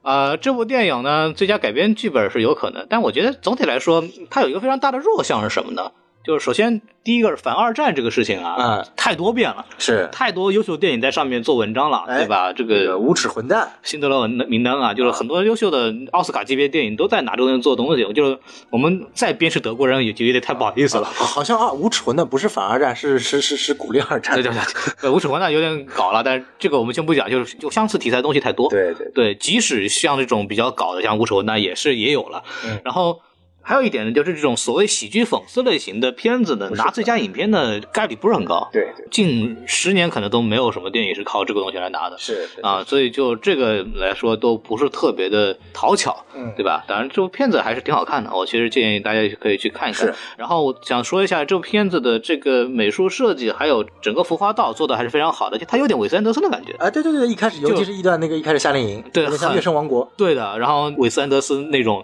那个彩虹的糖衣的那种下面的一种悲剧这的就内是核，非专业，评价颜色，颜色很好看，浮华道呀，这哎个讲究你的。看看王老师讲的镜头的呼吸感，看看你讲的颜色很好 看，你看看这什么叫做差距啊？色彩很有层次感。对对，不不是很有层次感，它有很有自己的那种特色和风格。好，不扯了，就我觉得这部电影还是拿最佳影片还是不太够格的。然后我不知道其他几位老师，我对这部电影片基本上我的观点跟王呃孔老师基本上一致。嗯，好，那个北美让北美这边非裔区王，老师来来反驳一下孔老师这个颜色很好看啊。王老师能用什么样的高端专业语序来、来描述颜色很好看这句话？我觉得就是 colorful 啊，翻译过来啊，我说你看人家是国际化，你再看看你孔老师，哎呦我的天哪！你以为你跟奉俊昊一样吗？最佳国际影 我来评， 唱一个 Over Rainbow 吧。哎，其实我倒是觉得啊，就是乔乔的《异想世界》哎里面那个山姆勒和威尔演的其实也不错啊，哎。挺好的我觉得没给男配挺可惜的啊。今年山姆洛克威尔其实有几个这个男配，就包括在那个理查朱尔的哀歌里面，嗯他其实对也是一个也是个男配，就是他自从三广拿了奖之后，接了不少不错的角色。对对对，哎所以这对于圣伯洛克威尔来说是一个小年 是吧？哎，什么鬼？ 非常遗憾啊。然后，然后我我觉得就是从一个电电影整体来说的话，它前面就比较搞笑嘛，没错对吧？然后后面哎突然就转正，是但是就像孔老师说，就是这种喜剧片儿、这种戏谑的东西，我觉得它可能就是说娱乐性大于艺术性，可能确实是很难拿 BP。我觉得，哎要不、那个、有道理哎，要不西子老师您来说一说，其实这部电影整整体来说，我就没有特别喜欢，我就觉得，哦嗯我觉得这个塔岛吧，它首先我们都了解它的风格，就是它这种、这种有点各种事情，他所有的片子他都偏戏谑，哦从雷神到这个，从从那个漫威到反战，他就他都戏谑。是然后这部电影就是，它虽然切点没有错，它从一个孩子的眼光来看战争，这个切点是好的，对但是它这整个电影里面，就由于它这个戏谑的风格，所有的东西都特别玩笑化， 哎，而且包括他这个幻想中这个希特勒的角色，其实对整个剧情的推动没有任何的帮助，因为本来就是一个小孩幻想出来的东西。没错，就是这个设定，刚才孔老师说，在这个剧本里面，他觉得是很有趣的一个设定，但是呃有趣归有趣，但是他对这个电影的成色来说，我觉得是不增反减的。就是当它然这可能一开始是个悬念，但是看多了也烦，对吧嗯没错，这是我自己，当然这也是我自己的观点。 然后就是他这个风格带来的一个最直观的问题，就是他把所有的严肃的矛盾到最后都变得像一个玩笑，都变得所有的讨论都变得非常的隔靴搔痒，没有任何的深度。所以这部电影就是我看完之后就是呵呵一笑，然后就是行吧，就这样吧。然后没想到他能拿到最佳影片的提名，所以我就觉得呃拿到提名就可以了，就是你你也就晃一晃就可以了，就这么回事儿吧。 嗯嗯嗯嗯，我就稍微再补一句吧，就是我觉得这部片子其实它重点反而不是是个戏谑的二战的东西，它更多的是一个男孩怎么去学会。学会爱或者学会感受和同理心的这么一个过程，哎，我觉得在这方面来说，其实，呃，通过他这个母亲也好，通过那个犹太小女孩也好，其实是挺准的，而且包括里面有一句台词特别打动我，就是当那个什么战争快要结束，美军的打进来的时候，然后那个那个那个小胖子，他的那个小胖子那个小朋友，然后就过来去找他，碰到他说，然后那个小男孩说，那个我马上有女朋友了，然后他是个犹太人，嗯然后那个小胖子第一句话就是哇，恭喜你都有女朋友了，嗯，但是并没有再去挺犹太人这个事情，是就是他是通过这些小的对白来，然后然后来反映出来德国人本身这个经历在这段时间里面他自己的心理心理的一个经历的变化，包括这个所谓的就是真的这个爱情或者美好的事情，真正扎根在人心里的就是美好的东西，反而不是那些所谓的这个希特勒灌输给我们的那些东西。还有一个点就是，这部电影很让我警惕的就是，当看到那个小男孩早期被洗脑那个样子，我们就知道，当某种意识形态占据上风的时候，然后我们会有些人并不自知的表现出了很疯狂的一面。这个东西我就不再往下继续讲了， 大概是这个 意所以思。说，什么时候我们有一期节目不提孔老师秃头了，意味着我们这个歧视就正式从我们的心理意识深处消失了。就说明框上头就掉了，啊，这就说明什么电台组织不下去了。啊对好哎，其实我有一段又有一场戏，就是这个乔乔兔这块儿我特别喜欢。哎，嗯，就是那个呃，当他们就是打完仗嘛，是然后那个小姑娘隔着那个墙，然后问他咱们赢没赢，然后那个小男孩就做了一个非常剧烈的那个，呃，就是矛盾嘛，嗯心没理错矛盾。然后那段戏其实我特别喜欢。咱们到底是谁是吧？对 对对啊，不不不是不是不是不是，就是他知道答案嘛， 但是但是就是小男孩行动突出，这么严肃一东 西没，是不是就这部这部电影就给你带来这样的感啊觉？严肃的东西稍微一过下就说不下去了，对不石老师被瓦提提附身，我不是石老师是破梗王啊！我操，对？哎，有没有？我都听不下去了。对，大家看了，大家看了这部电影就知道我们在说什么了啊 啊。啊，是是是，对，不行，我一定要把它说完 啊。哎行啊对，王老师您继续。 对，就是这种小男孩情窦初开啊，哎这个确实是能体现出来，就是他他的这个价值观的崩塌，但是他又逐渐建立起来就一种对爱的一种认识，确实是一个很美好的一个过程。说的漂亮，哎，你看那个孔老师，你赶快学一下这个姿势水平有没有？啊，但还没有摆脱出希特老师这句话。孔老师还处于疯狂当中，他现在笑得合不拢不嘴，明 是吧？笑得合不拢嘴。可以了，可以了，可以了，赶紧收，赶紧收啊！ 我们说下一部电影啊，《极速车王》呃，车王是谁呢？ 然后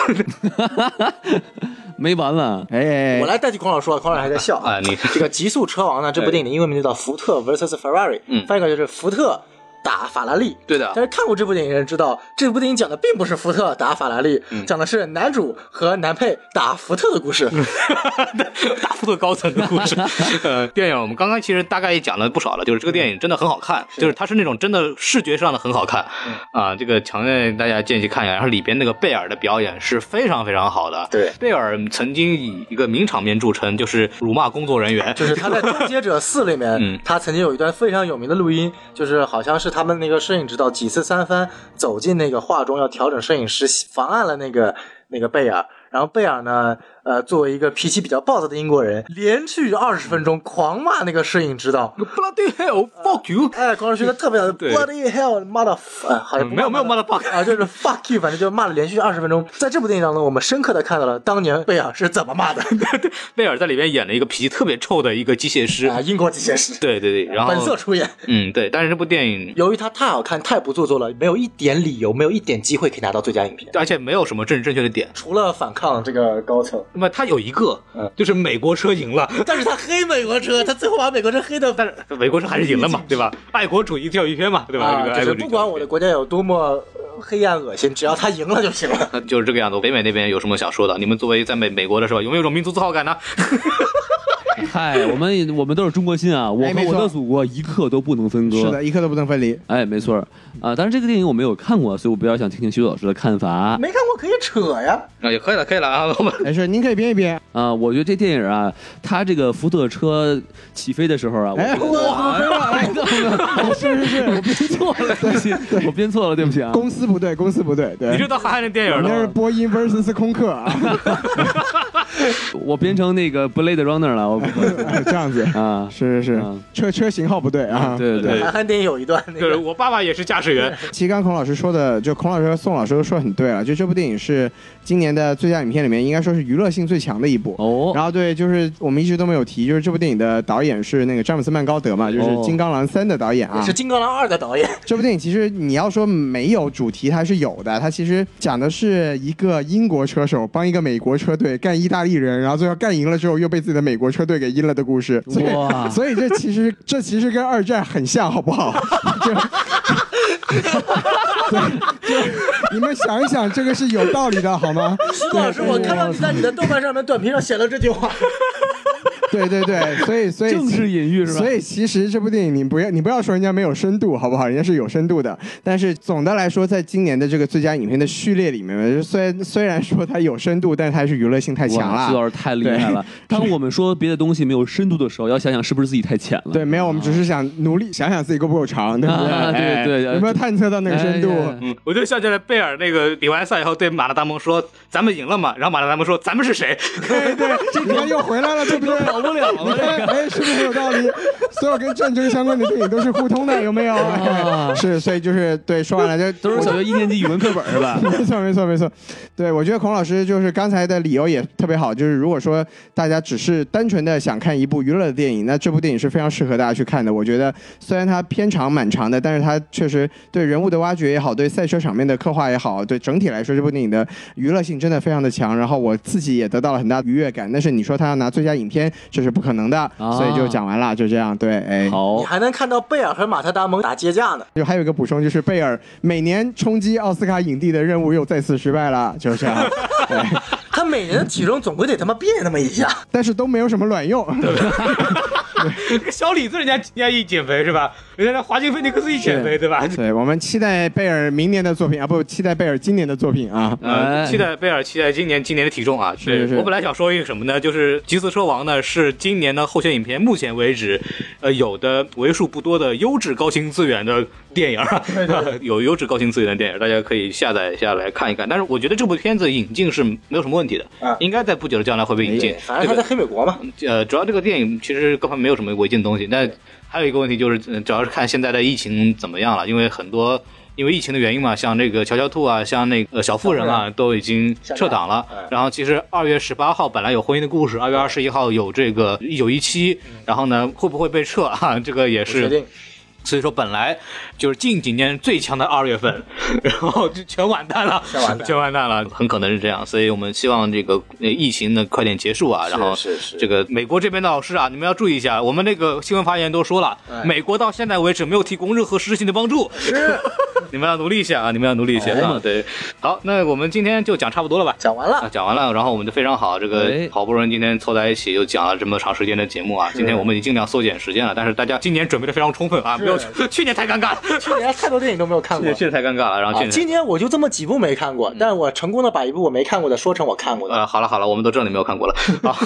行，所以说感谢各位这个听到现在，也感谢这个咱们四个人非常努力把这个东西做出来。哎，对，然后我今感谢各位老师，我们今天就说到这儿。然后在我们的结束之前呢，欢迎关注我们的微信公众号 S M F M 二零一六哎，S F F M 二零一六， S M F M 二零六，当当当当当当当当，啊，这个顺序怎么那么那么的熟练呢？ 然后呢，这个加入我微信公众号之后，跟我们可以来聊一聊关于奥斯卡的事情。然后二月九号的晚上是洛杉矶时间，二月十号早上七点钟是北京时间。然啊后奥斯卡那呢，就同会进样是行我们二月十号早上约个七点钟的这个局吧。约不了，我他妈要工作，操！呃，二月十号我们看看完奥斯卡你才去工作嘛？我的工作之一，直播奥斯卡的 东西，操！呃，然后大家可以一块儿聊聊奥斯卡的这些事情，然后看看今年奥斯卡这个所谓大年吧，花落谁家到底是什么样子的。哦，呃，今年确实是春节以来多事之秋吧，希望至少奥斯卡的电影我们基本上还能通过各种渠道能看到，然后一块儿聊聊电影，然后来庆祝开工之前最后的狂欢啊。然后我们就你说这个奥斯卡现场会不会纪念科比？呃，肯定会的，嗯，最佳动画短片嘛，还是哎以前的。啊那你们觉得奥斯卡他们现场会不会很多人戴口罩？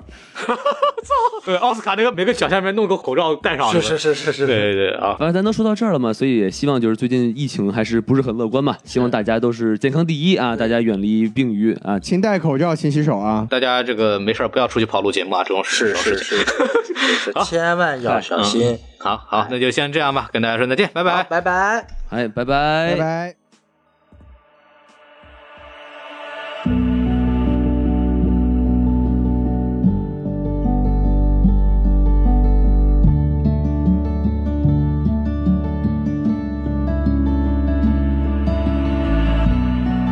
才能降临在的世界，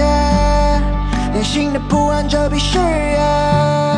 现在的你是否能看见？Yeah，呜太多的声音让你迷惑，恐慌的情绪让你疲弱。要记得振作，要相信光明不会将善良的灵魂遗落。白银的天使在拼命的守护着，装上翅膀是一辆辆的救护车。你心奔波在所有困难面前，一定要相信明天会好的。我们在一起，誓死不放弃，扛起这一切。才能降临在这世界，内心的不安遮蔽视野。现在的你是否能看见？希望的火烛不会熄灭，黎明前的黑暗，斩不断的期盼，武汉加油，不会放手，因为明天会好的。Yeah，少一些埋怨，少一些戾气，做好自己的力所能及。散播恐惧没有意义，只会让人变得歇斯底里。面对困难，态度积极，去相信你该相信的力量。造谣生事，隐瞒真相，都会让人变得迷惘。要知道，慌乱它总比事情本身可怕。别让真相被恐惧抹杀。经历过灾难，相信武汉，这次也定能把它拿下。克里病毒，但不克里爱，都把力量施在一处。我们站在你的背后，阳光它将会散开迷雾。呼才能降临在这世界，内心的不安遮